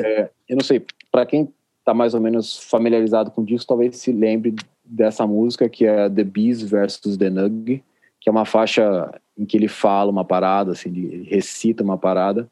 É, esse Bismarck, o finado Bismarck, ele não, ele era um cara meio não dava para você programar muitas coisas com ele, tipo, ah, vamos gravar, que vamos fazer tal coisa, não, não era, tinha que ser tudo no improviso. Então, segundo os caras, era quando ele chegava no estúdio, era eles falam tape rolling, tá ligado? Tipo, deixa o rec apertado porque pode sair qualquer coisa a qualquer momento. Falou que um belo dia ele tava lá no estúdio, zanzando pra lá e pra cá, comendo os doces, ele começou a fuçar na prateleira dos vinis, puxou um assim, virou pro Mário Caldato e falou: Yo, esse vinil aqui tem uma batida mó legal. Põe aí pra tocar e me dá um microfone. Os caras já botaram um vinil pra tocar. Enquanto o vinil tocava, ele solta o The BC Boys, they are the coming They coming home. home, Oh, they coming home. Aquele monólogo do, do, do Bismarck foi de improviso, foi no freestyle, tipo. Fiquei arrepiado quando vi isso. Falei, caralho, que louco, né? Eu pensei que era porque tinha pensado pra caramba, não. Foi ali, põe o disco, soltou a base, gravou na hora. Bota aí, me dá meu microfone do videokê, do É. karaokê, que eu, É vou, isso, que, eu é. vou, que eu vou cantar. Foi assim. E ele também era uma, uma figura. Tinha várias outras histórias. Uma, uma história do, já da época do Hello Nest, e segundo os caras, é uma das melhores histórias dele. Eles tinham marcado, era sempre um problema marcar as coisas com o Bismarck, mas tinham marcado com, com ele para gravar uma, uma parada no disco. Ele estava atrasado, não chegava nunca, até que um determinado momento toca o telefone no estúdio, os caras atendem ele, Yo, it's me, Bismarck. Eu tô aqui embaixo, tá ligado? Eu tô aqui no carro, aqui embaixo, já vou subir, pode me esperar. Desligou o telefone não ouviram mais falar de Bismarck pelos dois anos seguintes. O cara chegou de carro, falou que estava ali embaixo, tipo, já vou subir. E desapareceu. Foi Desapareceu. comprar cigarro. Para finalizar a história do Bismarck, que essa também ficou na minha cabeça, o, o- o- acho que é o Mike D que conta essa história, que ele tinha uma, uma época que ele ficava andando com o Bismarck no carro para cima e para baixo, todas umas fitas cassete, umas mixtapes, que você gosta tanto. E aí, tipo, ele perguntou um dia pro Bismarck, pô, por acaso você tá com uma fita assim assado minha, que tava lá no carro? Aí o Bismarck falou para ele uma frase que é maravilhosa. If you don't have it, I probably got it. Muito bom. Você, se não tá com você, provavelmente tá comigo, tá ligado? Provavelmente eu peguei. E essa falou que era uma frase que era marcante dele. Sempre que alguém perguntava se ele tava com tal coisa, if you don't have it, I probably got it. Ai, sensacional. Esse era, o- esse era o Bismarck. Bom, depois de ter acesso a essas músicas pelo vídeo, MTV não era tão poderosa assim, né? Tava, tava crescendo é. aqui, porque talvez em outro momento tu dissesse assim, ah, é a primeira vez que eu ouvi porque foi, foi porque eu vi um clipe, né? Como é que o disco chega em ti? Chega através da famosa fitinha gravada na galeria do rock, né? Não tinha muita outra opção na época. Ou você tinha um amigo que tivesse o CD, 93 também a gente tem que levar isso em consideração. Em 93, a, a cultura do, do, CD, do formato físico, tava engatinhando no Brasil, tá ligado? Tava começando ali, tipo, já tinha CD, tinha uma produção de CDs, mas a realidade brasileira naquela época, nem todas as famílias tinham um tocador de CD em casa, em 1993, tá ligado? Exatamente. Pode, pode, pode, pode parecer um bagulho muito louco, eu tô falando, mas é verdade, cara. Não tinha mesmo, tá ligado? Eu acho que o primeiro tocador de CD que eu tive foi em acho que em 94. Até, lá, até, até 93 estava só música com fita cassete, tá ligado? Era vinil e fita cassete, não Sim. tinha tocador de CD nessa o, época. O primeiro aparelho de CD que chega na minha casa chegou por um golpe de sorte. Meu padrinho foi viajar a trabalho para o exterior, que não era uma coisa que acontecia, tipo, aconteceu essa única vez. E a minha mãe deu uma grana para ele trazer um tocador de CD. Foi assim, a grande compra daquele ano. E aí nós fomos ao shopping para cada um comprar um CD, porque não era assim, ai. É. Escolher um. Escolher um. É. E aí esperar, sei lá, o próximo Natal ou o aniversário para ganhar outro, né? Ou juntar a mesada, sei lá, mas não era uma coisa assim, sai comprando. É, não era fácil. Eu lembro, eu lembro que eu tive, eu cheguei a comprar CDs antes de ter o tocador de CD. Eu lembro, que eu, eu lembro de comprar disco do Bad Religion antes de ter onde escutá-lo em casa. é, não, é, não é, era Isso difícil é fã. caramba, cara. É, pô. E aí o Beast Boys foi assim, foi com fita primeiro. É bem possível, porque isso ocorreu com vários vídeos de skate na época, é bem possível que a primeira fita que eu tenha gravado com músicas do Checkerhead tenha sido uma fita gravada direto do VHS do vídeo de skate para fita cassete. É bem possível. Com som de skate rolando e misturado com o som da, da, da banda. Mas logo depois eu lembro de pegar a fita gravada na galeria, e aí anos depois o CD e muitos anos depois o vinil, tá ligado? O CD, Entendi, então o vinil foi o último a chegar. Sim, é. O CD provavelmente eu comprei, provavelmente não, acho que eu comprei em 96.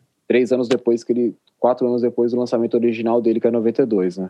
Mas era a realidade brasileira, cara. Não era fácil, cara. Nos 90 o bagulho era, era treta, mano. É, e aí o vinil só peguei em 2009, que é o relançamento, acho que de não sei quantos anos, 20, 25 anos, não lembro. Foi 2009. 2009 deve ser o, o lançamento em dois, de 2007, então, 25 anos. Uh, é, não sei se tinha data comemorativa, então. Eu lembro que foi em 2009. E eu lembro, que, eu lembro de ver essa, esse Repress 2009 anotado em algum lugar, que é a reprensagem dele. Esse disco também tem uma esse vinil tem uma curiosidade, porque eu tive dois Checkerhead em vinil. tem essa história. Lembrei de mais uma história cabulosa do Checkerhead. essa é boa também. Eu comprei em 2009, 180 gramas, bonitão, Checkerhead em vinil. Aí, em alguns dois anos depois, ou três anos depois, eu não lembro certo, festa de ano novo, meus amigos reunidos na casa do meu amigo Biano, todo mundo já daquele jeito, ano novo, né? Você pode imaginar, a coisa, a festa animada. E, eu, e, e ele tinha, ele tinha tem a picape, tava com os vinis tocando e chegou no auge da doideira, vamos, vamos escutar o Checkerhead, tá ligado? Botamos o Checkerhead para tocar e o volume, toda hora que alguém passava perto do negócio, aumentava um pouco o volume. Aumentava o volume, aumentava. Chegou uma hora que o bagulho tava tipo boate mesmo, tá ligado? Ai, gente, ano novo, boate. Camiseta, camisetas girando no ar, só que a gente esqueceu, imbecis, tá ligado? Bêbados, esquecemos que, que, tinha, que as caixas de som estavam instaladas no lugar em cima do vinil, em cima da picape. E não demos conta que com a vibração, com o som muito alto, elas começaram a avançar. Hum. Até que uma delas caiu em cima da picape. Meu o vinil Deus. tocando. E não, não rachou o vinil, mas fez um, um risco profundo nesse vinil. Mas eu tenho bons amigos e naquele dia eles fizeram um, um pacto de que, de que me dariam esse vinil. Eles, eles fariam uma vaquinha entre a galera para comprar. A vaquinha acabou não acontecendo, mas um amigo secreto posterior, meu amigo Rodrigo Franja, me deu o vinil. Então eu acabei ficando com dois e fiz negócio no outro. Eu apresentei na feira de disco, ele mostrei, ó, tem esse risco nessa faixa, contei a história, puta, mas tem uma história mais legal, cara. Foi numa Óbvio, festa, tipo, é isso, assim, é, é, se o Lee Ranaldo tivesse riscado um dos discos, deixa riscar. e acabou que ele, tipo, é, ele, como ele não tinha, como o cara, o vendedor de discos, não tinha o Checkerhead vinil, ele acabou, ah, não, eu pego sim. E acabei até levando o Stone Roses na troca, foi um disco que eu não tinha, foi uma troca legal até. Uma troca legal, ó. Uma troca legal, é. E aí eu fiquei. Esse é o meu segundo Checkerhead vinil, então. Primeiro foi vítima Mas eu de... fiquei mais nervosa, na verdade, com o prato, com o braço, não aconteceu nada. Ele quebrou a, a cápsulazinha. Ah! A cápsulazinha, ela quebrou, mas incrivelmente a agulha não quebrou. E a, e a cápsulazinha eu consegui um esquema MacGyver ali com um pedaço de, de chiclete e uma fita adesiva. Mentira, com o Super Bonder eu consegui. um a, chiclete, a, um grampo de cabelo e uma fita adesiva é. virou um, um Technics. É, não, é, é, é uma Technics. Mas é uma Technics agora que sofreu esse, esse processo. Agora. É, mas é se fosse Technics outra marca, talvez não tivesse Bonder. sobrevivido. É, ela quebrou Gente. a cápsula, mas eu, eu consertei com, com, com Super Bonder e tá até hoje, cara. Tem, acho que tem mais de cinco anos isso.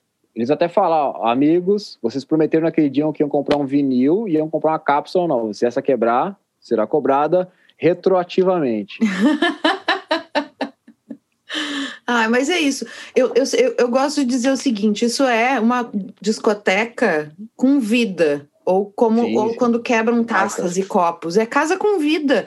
É porque tem gente, porque as pessoas usam as coisas, porque as pessoas se empolgam, porque são felizes, porque ouvem música alta. É muito melhor do que sim. ter os discos intactos, mas não ter as, as histórias para contar e ter os amigos perto e fazer uma festa de ano novo e essas coisas todas. É. Eu sou eu sou dessa teoria. Essa festa de ano novo foi quase foi quase tão animada quanto o show do Beast Boys em 95 no Olímpia que aquilo ali foi. Ah, mas era isso que. Eu, essa era a minha próxima pergunta: se tu já vida. tinha assistido eles ao vivo. Já. Assisti essa, nessa única oportunidade, que foi a primeira vez que eles vieram ao Brasil, em 95, né? Que era a turnê do, do Communication, que é de 94. É, eu costumo dizer que é um dos shows da vida, aquele show no Olímpia ali. Foram duas noites, eu fui em apenas uma delas, acho que foi a primeira noite no Olímpia. E esse show é de que disco? Foi em 95 isso? O show do Beast Boys em 95 foi logo depois, é a turnê do You Communication, que é de 94, é o disco posterior ao Checkerhead. O repertório era recheado de músicas do You Communication, Checkerhead, e foi era como ouvir os discos dessa fase ao vivo ali apresentados pela banda com aquela coisa do palco giratório, né? E com os momentos bem demarcados assim, tipo, tinha hora que os caras assumiam os instrumentos e faziam punk rock hardcore que o negócio virava um inferno na terra, a pista do Olímpia. Aí o palco girava, assumia os microfones, DJ Hurricane mandava bala nas picapes e era rap repão mesmo ali comendo solto virava novamente o palco e tinha toda aquela estrutura para o momento jazz, experimental, tranquilo. Então, eles tinham três momentos bem distintos e ficou muito marcado na nossa cabeça. Eu acho que foi também. Ele, esse disco é fundamental nessa coisa de ampliar os horizontes musicais, inclusive da comunidade de skate. Sim. Que ainda era muito radical. Ou é rap ou é hardcore, é rap ou é hardcore. E ali tinha uma faceta jazz, experimental incrível, tá ligado? E a gente ficou contemplando aquilo no show da, da mesma maneira que já tinha absorvido aquilo no disco e aquilo serviu para abrir consciências musicais assim no skate, tá ligado? Em outros segmentos também, mas falando do skate porque eu acompanhei mais de perto o impacto que teve né, nessa galera. Sim.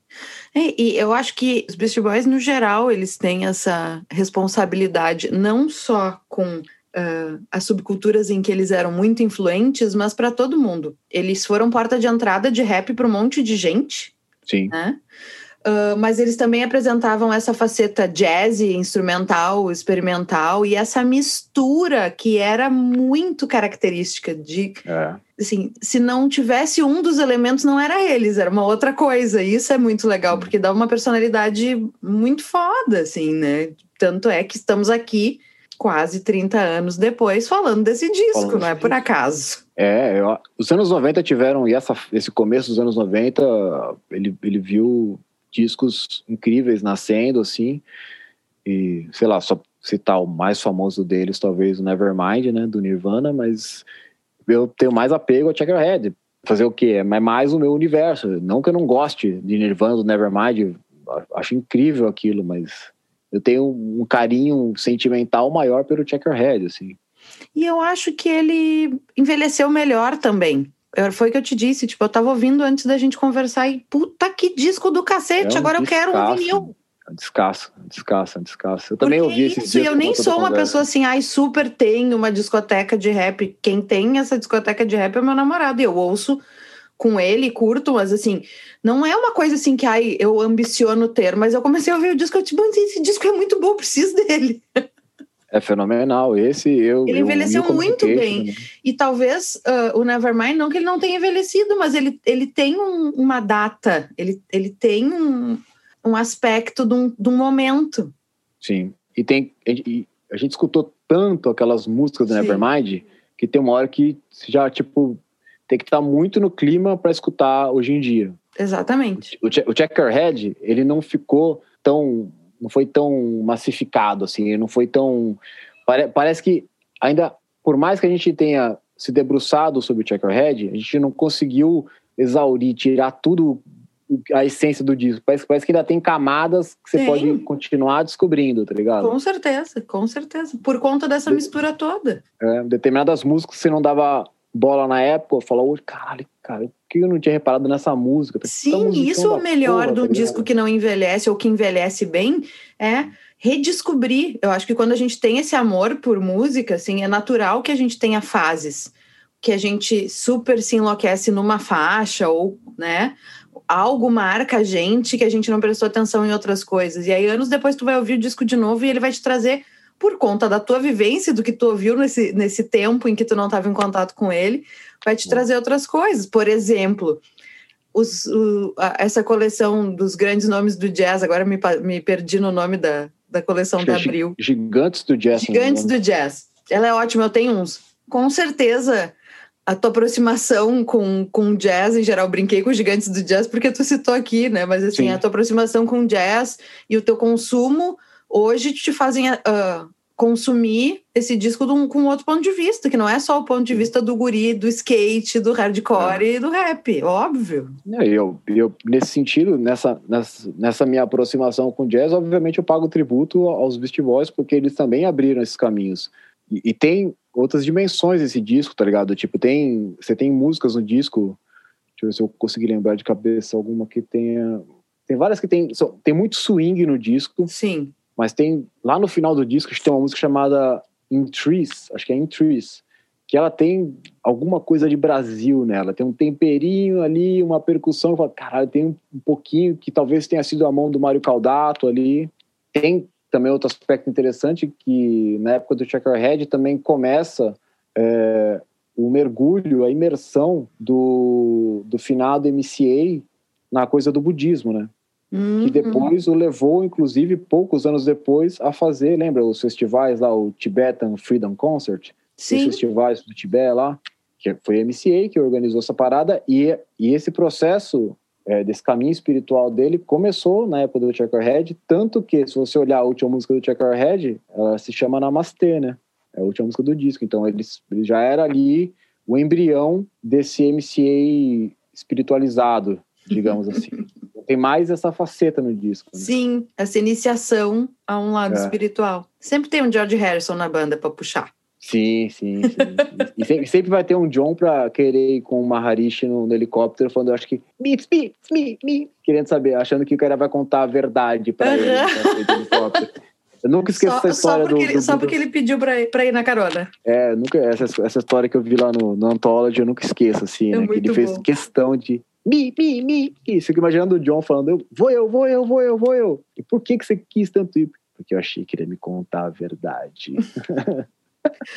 ia fazer uma But everybody's revelação. got something to hide except for me and my monkey. É, deixa eu ver se tem mais alguma história que eu ainda queria lembrar do, dos- desse relacionado. Ah, tem, tem sempre, é, é- é muito louco, né, por essas conexões com passado, presente, porque é um disco que tem, ele é tão importante para tantas pessoas que você acaba esbarrando com histórias sobre ele, Checkerhead, né?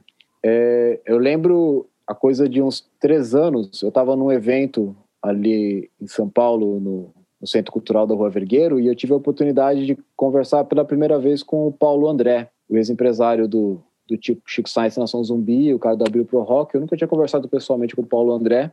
E nesse dia, foi, foi no, por curiosidade, foi no dia do lançamento do, do livro do Planet Hemp, Aham. do Pedro de Luna. Foi nesse mesmo evento musical e o Paulo André estava lá e começamos a conversar sobre música tal. Música é sempre um- uma boa maneira de iniciar uma conversa. E eu tava com uma camiseta do Checkerhead nesse dia. Não, Checkerhead não, uma camiseta dos Beastie Boys, para ser mais para não fugir a verdade. Eu tava com a camiseta do Beastie Boys e o Paulo André falou, pô, e, e ele já tava contando umas histórias do Chico, eu já tava emocionado, porque eu sou muito fã do Chico, tá ligado? Sou fã da Nação Zumbi também, mas tenho um, um amor especial pelo Chico Science. E ele falou, pô, o Chico gostava demais, né? Você tá ligado? Eu, falei, eu sabia que ele gostava, tá ligado? Mas falei, falei, sei, mas você sabe mais do que eu, conta aí alguma coisa, tá ligado? ele falou, né? uma lembrança que ele puxou do, do, do Chico tem relação com a época do Checkerhead, que tem algum clipe ou algumas imagens dessa época que os caras estavam na fissura de fazer snowboard lá na Califórnia. E os Beast Boys apareciam fazendo snowboard direto. E o Paulo André contou que o Chico viu isso e ficou fascinado e, e, ficou meio obcecado pela coisa do snowboard, tá ligado? E queria fazer, queria fazer, queria fazer. Chico morreu em fevereiro de 97. No final de 96, eu não sei, não sei se foi no verão europeu de 96 ou mais para o segundo semestre de 96, ele teve uma brecha na agenda. Acho que foi, eu não sei se foi no final, começo de 97 ou finalzinho de 96, ele teve uma brecha na agenda e conseguiu para a Europa. Chico Sainz foi para a Europa e na França ele teve a oportunidade de fazer snowboard e, e, o Paulo André falou que ele mandou foto tal, depois falou, pô, e mencionou os Beast Boys, e foi um... E ele morreu meses depois, tá ligado? Então, tipo, ele conseguiu realizar um sonho inspirado no lance dos Beast Boys, dessa fase do Checkerhead, fazendo snowboard, brincando de fazer snowboard na França. Então, tipo, quando ele falou, fiquei emocionado, onde foi, caralho, que louco, tá ligado? Tipo, ainda bem que o cara teve a chance de, de realizar esse sonho, tá ligado? De, de ter tempo de fazer as paradas, né? Tipo, Sim, que é um, demais. um gênio, é um cara que teria. Eu, costumo dizer que ele mandaria na porra toda da música brasileira se ele tivesse vivo até hoje, cara. Ele seria o cara. Que coisa, né? A gente sempre fica se questionando essa, essas, essas figuras maravilhosas que vão embora muito cedo. O que, que, que, que estariam fazendo, né? É. Obviamente estariam fazendo coisas incríveis e incomodando bastante, que é o que um bom artista deve sim, fazer. Obrigado. Sim, sim. Assim como o MCA também, que nos deixou em 2012, também foi um baque, né, para quem é fã do, dos Beast Boys. Nossa. Eu, tenho, eu, eu, lembro de ter fazer, eu tava na época na redação da 100%, eu tenho o print da notícia e tá até hoje, eu deixei no mesmo lugar ali na minha na minha área de trabalho do computador, tá ligado? Ficou lá, assim, foi um dia muito, muito triste. Tá eu já via no processo, era câncer e tal, que é maldito câncer, mas é outro cara que poderia estar tá realizando mais e, sabe-se lá, talvez a banda estivesse nativa ainda, se ele estivesse vivo, né? É provável, né? É. Mas também eu entendo que perde um pouco o sentido para os outros, assim, não, não querer seguir, é. pelo menos não com este nome, este formato, essa proposta, né? Não não é um tocar núcleo... mais juntos, mas não como Beast Boys, assim. Era um é, núcleo é, como... muito poderoso ali. Não tinha como fazer separadamente, assim, uma das peças não funcionaria, né? É outra coisa, tudo bem, pode ser muito legal e incrível, mas é outra coisa. A sincronia dos três era muito perfeita.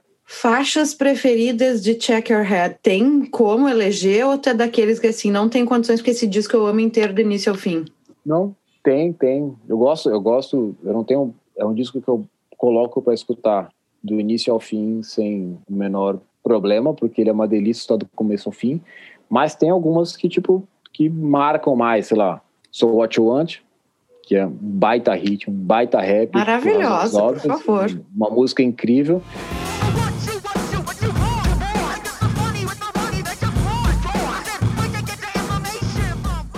E eu até me pergunto até hoje por que naquele vídeo de skate que eu falei, com o qual eu conheci o, o Checkerhead, por que, que os caras colocaram Stand Together e não So What You Want, tá ligado? Eu, fiquei, eu fico tentando entender por que, que eles não. Será que o cara falou, ah, não põe essa que essa vai ser a primeira música de trabalho? Não sei se teve uma indicação dos porque caras. Como é que chegou? Porque como é que chegou? Chegou uma fita para esse cara, daqui a pouco era uma demo, não tinha tudo.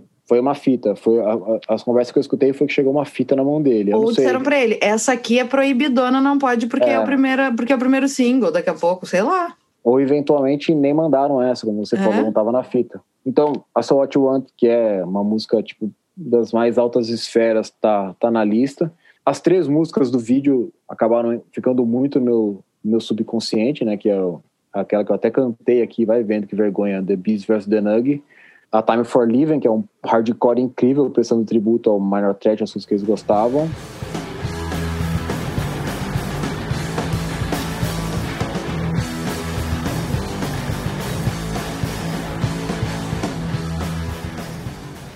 E a Stand Together.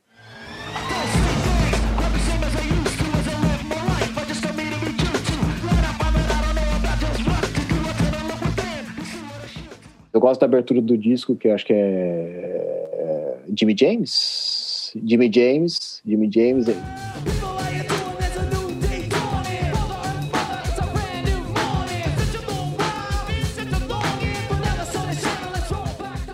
Tem Gratitude, que é cabulosa também.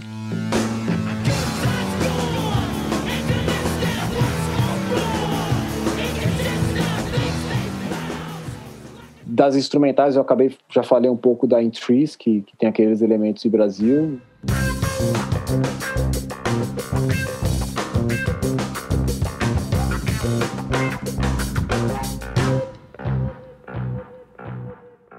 Namasté também.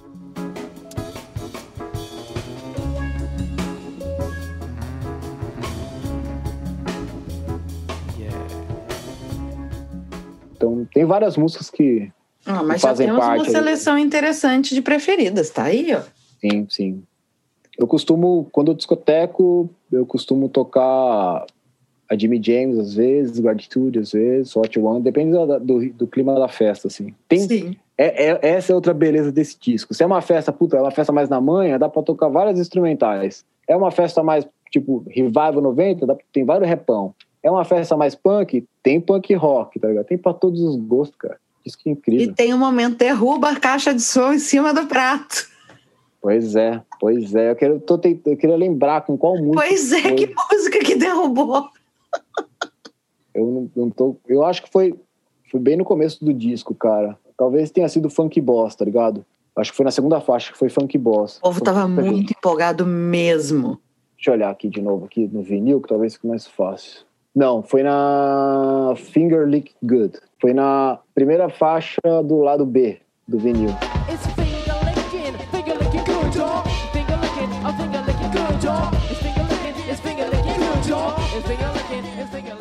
Foi ela, foi ela que derrubou.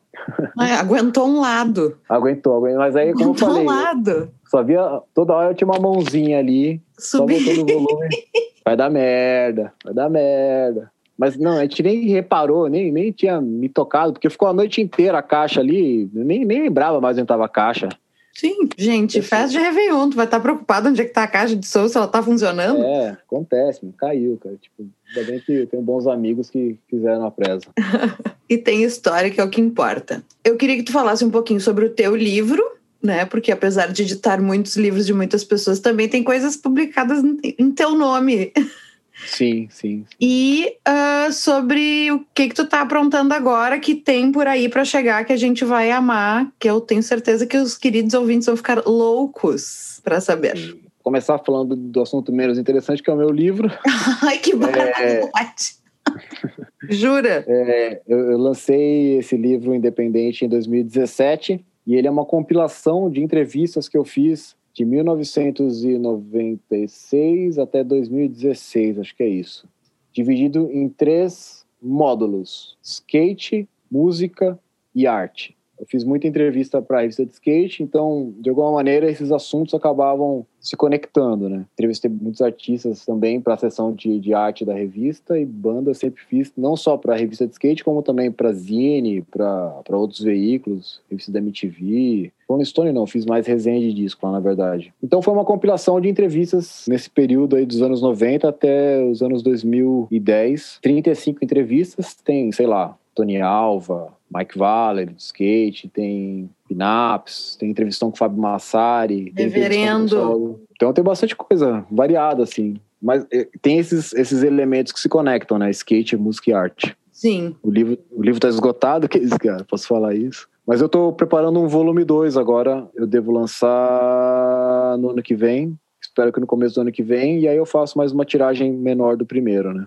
Sim, vou estar tá querendo, obrigada. Já faz um combo, vende um e o dois juntos. Essa é a ideia. O nome do livro é Então.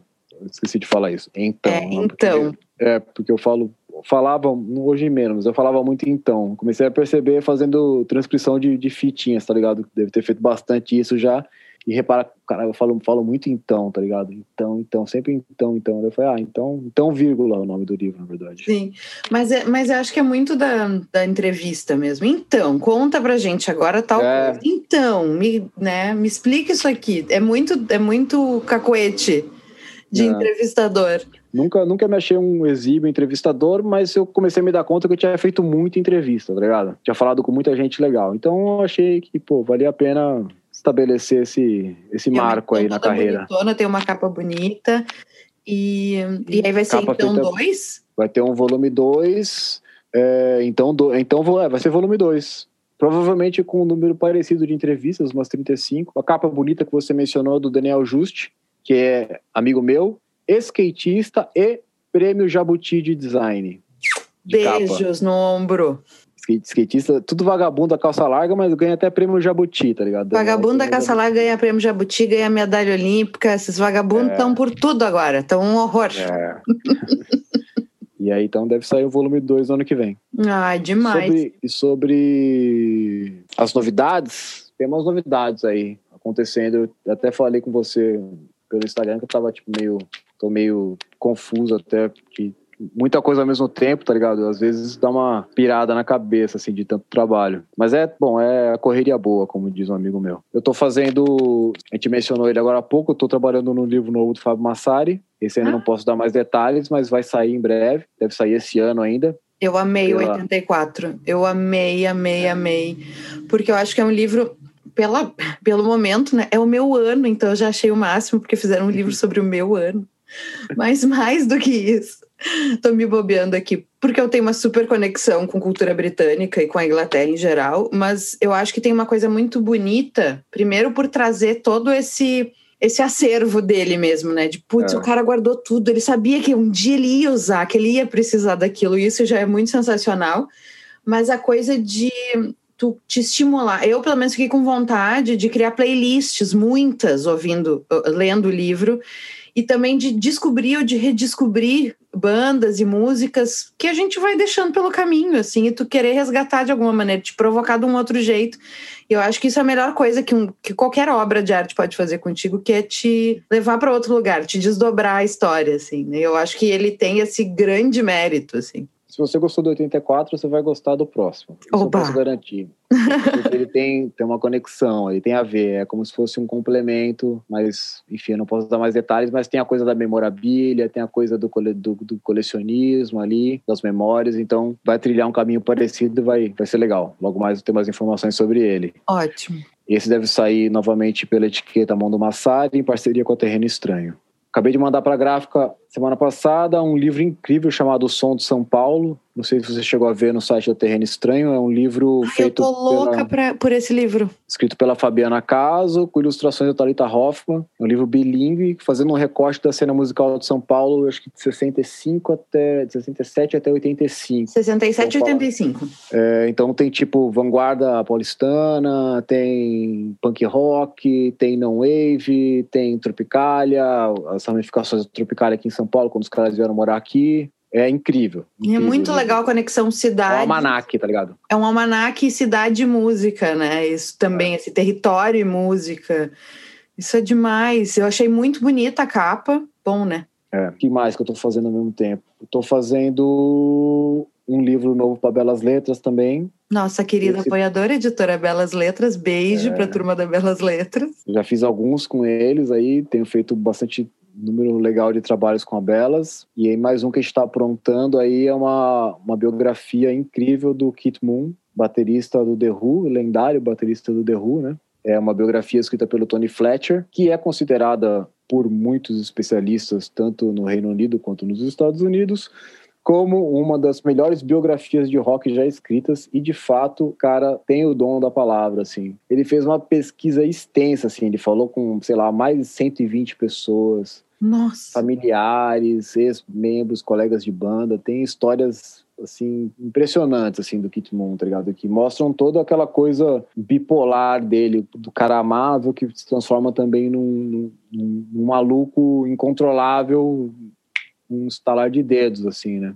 Mas é, é o livro é minucioso, assim, de fazer passo a passo da vida do cara com muito. Você acabou de falar que, que, que é muito conectada com o lance da Inglaterra, você vai ficar louca com o livro, porque ele. Eu já tô louca, Marcelo, tu não tá entendendo. De, assim, eu já tô nome viajando de rua, nome de bairro. agora aqui. É, o cara foi muito minucioso na, no levantamento de nome da rua que morava, o bairro, o nome da escola, tipo, é tudo muito detalhado, assim. É, como eu já tinha editado o livro do Anthony e o livro do Flea, que eu achei mais interessante no processo de trabalhar nesse livro de fotos do Chili Peppers é o fato de, de ter as histórias contadas da boca do Frustiante ali, tá ligado? Ai, que, que é um cara que eu, não, que eu não tinha essas referências das histórias dele, então... Esse outro ponto de vista. É, então as histórias do Anthony e do Flea, de alguma maneira eu já tinha passado pelas mesmas histórias contadas, talvez com outras palavras ou com mais é, detalhes nos livros respectivos. Mas do Fruciante, o John não, tinha nada, então foi tudo novidade, assim. Tá Escutar a versão dele, as histórias dele, o jeito que ele, o jeito que ele se enquadrou na banda, jeito, como ele entrou, como, como foi difícil para ele na época do Mother's Milk, é, que ele tentou emular a coisa do, do, do final do Hilo Slovak e que ele, ele não é ele mesmo naquele disco, assim, que ele só se encontrou no Blood Sugar mesmo, que foi a partir dali que ele conseguiu colocar a marca autoral dele no som do Chili Peppers. Tem várias histórias legais no livro também, tipo, o jeito que eles falam do James Addiction é muito cabuloso, assim, de como, como, de como inspirou, como foi importante para os caras do Red Hot, principalmente pro Shed e pro John, o James Addiction foi uma banda, tipo, que teve um impacto bastante significativo, tá ligado? Ele, ele fala uma coisa que eu não, que eu não esqueço, assim, que de um determinado show do James Addiction, quando os caras entraram no palco, eles ficaram assustados, que falou, mano, parecia quatro assassinos subindo no palco, tá ligado? Parecia quatro assassinos. Eu falei, cara, não pode ter elogio mais cabuloso pra uma banda de rock de causar terror, tá ligado? Tipo, são quatro maníacos em cima do palco, uns, uns, assassinos, tá ligado? Não no sentido literal, obviamente. Ninguém tá falando que é legal ser assassino, mas tô falando da figura de linguagem, tá? do cara de causar medo. Do, de te impressionar, né? De te é. assustar, mas de ao mesmo tempo te prender de curiosidade, tipo, essa coisa Sim. misteriosa, são... perigosa, perigosa, que é, eu acho que é o mais bacana é. do rock, Perigo. perigoso. É, pô, isso aí é. Eu tô, eu tô descrevendo porcamente aquilo que as palavras do John contam com muito mais detalhes e ênfase no livro. Só tô, só tô tentando lançar uma faísca de. Lançou, de... porque eu nem sou tanto de Red Hot, já quero o livro agora. Oi, é. Gustavo. Amanhã vai ser um zap pro Gustavo da Belas Letras, quero esse. É. Ele conta também dessa mesma relação James Addiction e Red Hot Chili Peppers. Ele conta que o Barry Farrell é o cara que aplicou ele no, em muitos sons do pós-punk. Assim, ele falou, pô, quando eu escuto o Crocodiles do Echo and the Bunnyman, é tipo, a lembrança que eu tenho é do, do Perry Farrell me mostrando esse disco na van do Lollapalooza, tá ligado? Tipo, esse tipo de história de bastidores, você fala, puta, que legal, tá ligado? Saber de onde vem essas conexões. E aí, tipo, é uma, como eu sempre fui muito interessado nessas histórias, sempre fui um cara muito interessado tanto na coisa do skate quanto na coisa do rock, ter a oportunidade de fazer os livros acabou me municiando de. Eu vou lembrando de várias faíscas vão aparecendo que eu vou lembrando de várias histórias, tá ligado? Não é que eu, não é você sabe chão. É que, tipo, essas coisas, eu, eu, como eu tenho que editar os textos, você tem um, um, um, tratamento ali que é tipo de carpinteiro, tá ligado? Tipo, então eu passo várias vezes pelo mesmo trecho. Sim, chega uma então, hora, que, inclusive, que tu deve ficar bem cansado, assim, tipo, meio que Sim. toma um fartão, dá um tempo da, daquele tema, daquela banda, porque. É deve, deve desgastar muito. É diferente da gente que consome o livro uma leitura, né? Ou que consulta quando quer, por prazer, por curiosidade, mas não a coisa de ter que uh, lapidar aquele texto para a melhor maneira possível, né? Isso é um trabalho que, que tu vai desgastando também, assim. Por isso tem que ser uma coisa que a gente goste muito. Quando tu vai escrever um livro, ou quando tu vai escrever uma pesquisa acadêmica, ou quando tu vai editar alguma coisa, tem que ser um assunto muito maravilhoso pra gente, para não, pra não rolar aquele nojo que depois tu não quer nem chegar perto. E o lado bom de fazer várias coisas ao mesmo tempo é que eu consigo também, para evitar esse cansaço com determinado tema ou determinado projeto, eu consigo dividir o meu dia de trabalho em vários livros diferentes. Por exemplo, Sim. na parte da manhã eu fico editando os textos do Massari. Aí eu edito, sei lá, umas 15 páginas. Aí a parte da tarde eu pego e faço umas 30 páginas, 35, depende do, do, da condição física que eu tiver no dia do, do, do Kit Moon, tá ligado? Daria para fazer mais, assim, na somatória eu, consigo editar mais do que 50 páginas por dia, mas como o texto do Kit Moon é muito elaborado, é muito denso, acaba, eu sei que já foi, isso atrasou o processo de tradução, foi difícil pro cara, são uns parágrafos muito elaborados, muito grandes, com as conclusões distantes do início do raciocínio, tá ligado? Uhum. Então tem que ficar tipo, prestando muita atenção para ver se você pode se, facilmente se perder quando o cara abre um travessão enorme, ou uma vírgula, ou um ponto de vírgula Vai. enorme e, e conclui só lá embaixo o raciocínio, você pode perder tempo verbal, concordância, Lógico. pode dar merda no meio do caminho. Pode parecer confuso o que eu tô falando, mas acho que faz, dá para entender, né? Quem, quem, quem tá acostumado a editar texto entendeu. Quem não tá, tudo é. bem. Esse gente é trabalhoso para burro, por isso que demora para é. sair. E por mas é isso é tem que dar valor para os livros, porque dá uma trabalheira daquelas. Não é só sentar e escrever, escrever e sair correndo. Tem muita coisa por trás, como tudo. Né? Que a gente não mostra ou que não aparece para as pessoas como produto final, que nem cinema. Trabalhei muito, eu trabalho muito com audiovisual aqui, mas uma época eu era produtora de elenco, não era assessora de comunicação. E aí, às vezes, tu tava num set na rua, assim, ai, 12 horas de trabalho por dia, calor. Porto Alegre sabe ser insuportavelmente quente no verão, assim, verão é opressor, foda. não é quente, ok, é opressor, é horroroso. E aí as pessoas que não estão acostumadas passam por ti e dizem assim, ai, mas como dá trabalho, né? Sim, gente, não é parou a câmera, filmou e já editou e cortou ali na hora, tá pronto. É. Tem um monte de coisa antes, tem toda essa bagunça aqui e ainda demora muito para ficar pronto, tá assim, né?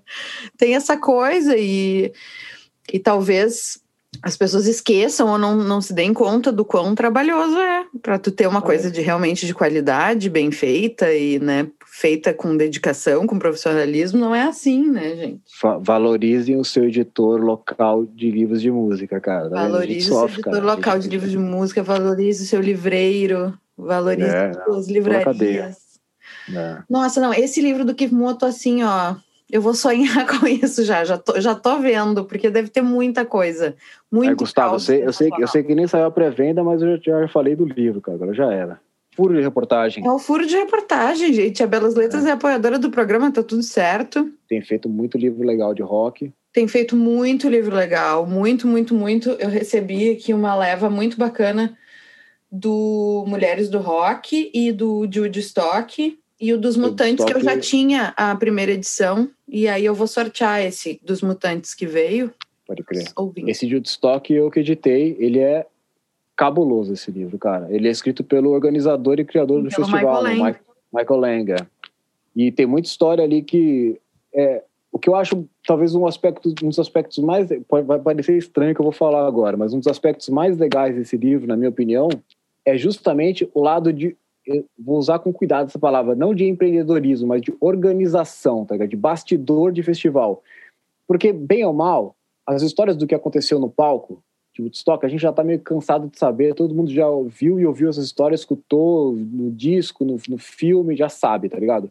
Agora, os bastidores da história é que foi muito louco conhecer, tá ligado? Do jeito que ele fala de, do trabalho que foi fazer um festival daquele tamanho, sem ter referência anterior.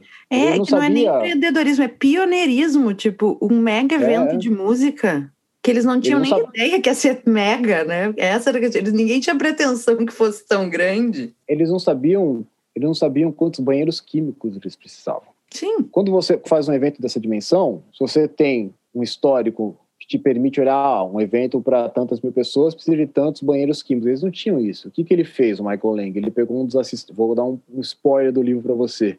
Ele pegou um dos assistentes dele do festival e mandou, acho que para um estádio de beisebol do, dos Yankees, alguma coisa assim. Falou: vai lá em dias de públicos variados e me diz quantas pessoas entram no banheiro por, e fica anotando, tipo, para ver a minutagem de quantas pessoas entram no banheiro por minuto, assim, tá ligado? Tipo, o cara foi anotando quantas pessoas entraram, o tempo, para conseguir fazer uma conta para chegar no, no, maldito número de banheiros químicos do festival. Que, acabou que não chegou nem perto do que precisava. Nem perto. Não, porque aí depois o bagulho virou. Teve uma hora que caiu o portão, não teve. Sim, derrubou a cerca e foi, e foi-se embora. Eu li o Aconteceu em Woodstock, que é o que inspirou o filme.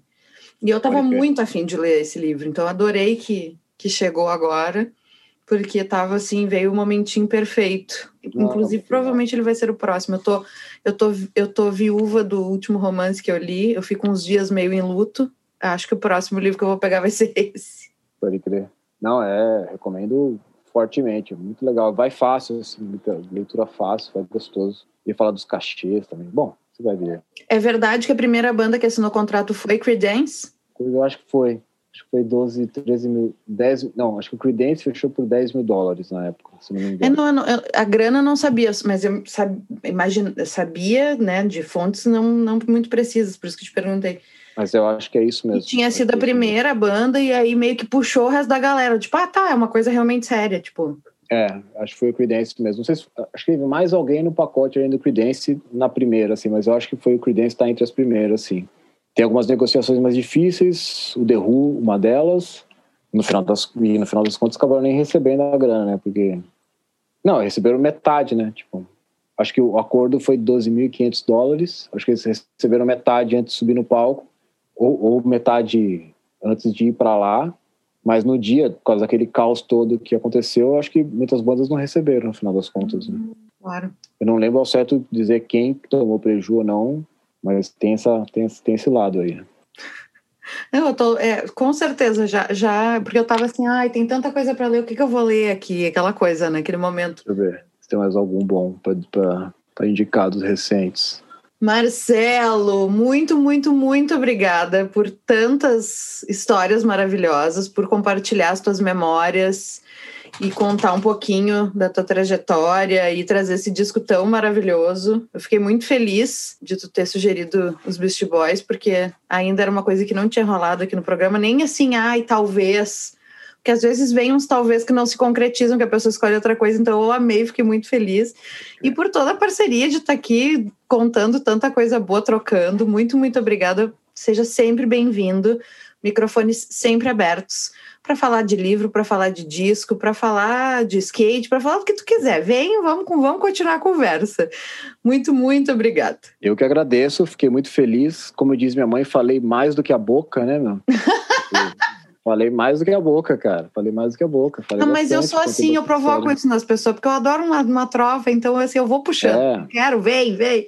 É, também é uma, é uma maneira de. Hoje em dia, com, com a coisa da pandemia, a gente fica mais recluso tal, e a, a, é óbvio, é óbvio que uma conversa pelo Zoom ou qualquer outro meio não substitui a mesa de bar ou encontro com um amigo na praça ou rolê de skate, mas é, a coisa da, de compartilhar é, é, é, importante, é fundamental, né, cara? Tipo, conhecimento acho que só vale a pena se compartilhado, tá ligado? Com certeza. Então eu, quero, eu tento um monte, um monte de história, eu quero contar, eu quero compartilhar, eu quero distribuir, tá ligado? Claro. E a, a pandemia tá, né, é uma bosta, mas se não fosse a pandemia, não tinha história do disco. E provavelmente as pessoas também não iam estar tão disponíveis para esse tipo de papo aqui, como a gente está tendo Sim. hoje. Então, Ter tempo nesse de escutar, né? até que agradeço. Sim, sim, sim. Tem que ter algum lado positivo nessa história toda, né, cara? Sim. Meu bem, muito, muito obrigada. Quem agradece sou eu. Nos vemos em breve em Poá. Que isso, cara? Não. Breve. Tô com saudade de Poá. Venha, venha. Venha pra gente, pra gente visitar umas lojas de disco e, e encontrar, encontrar o plato. sim, sim. Andar de skate lá na, na, na matriz, na praça. Tchau, tchau. Tchau, tchau. Valeu, obrigado. Beijo.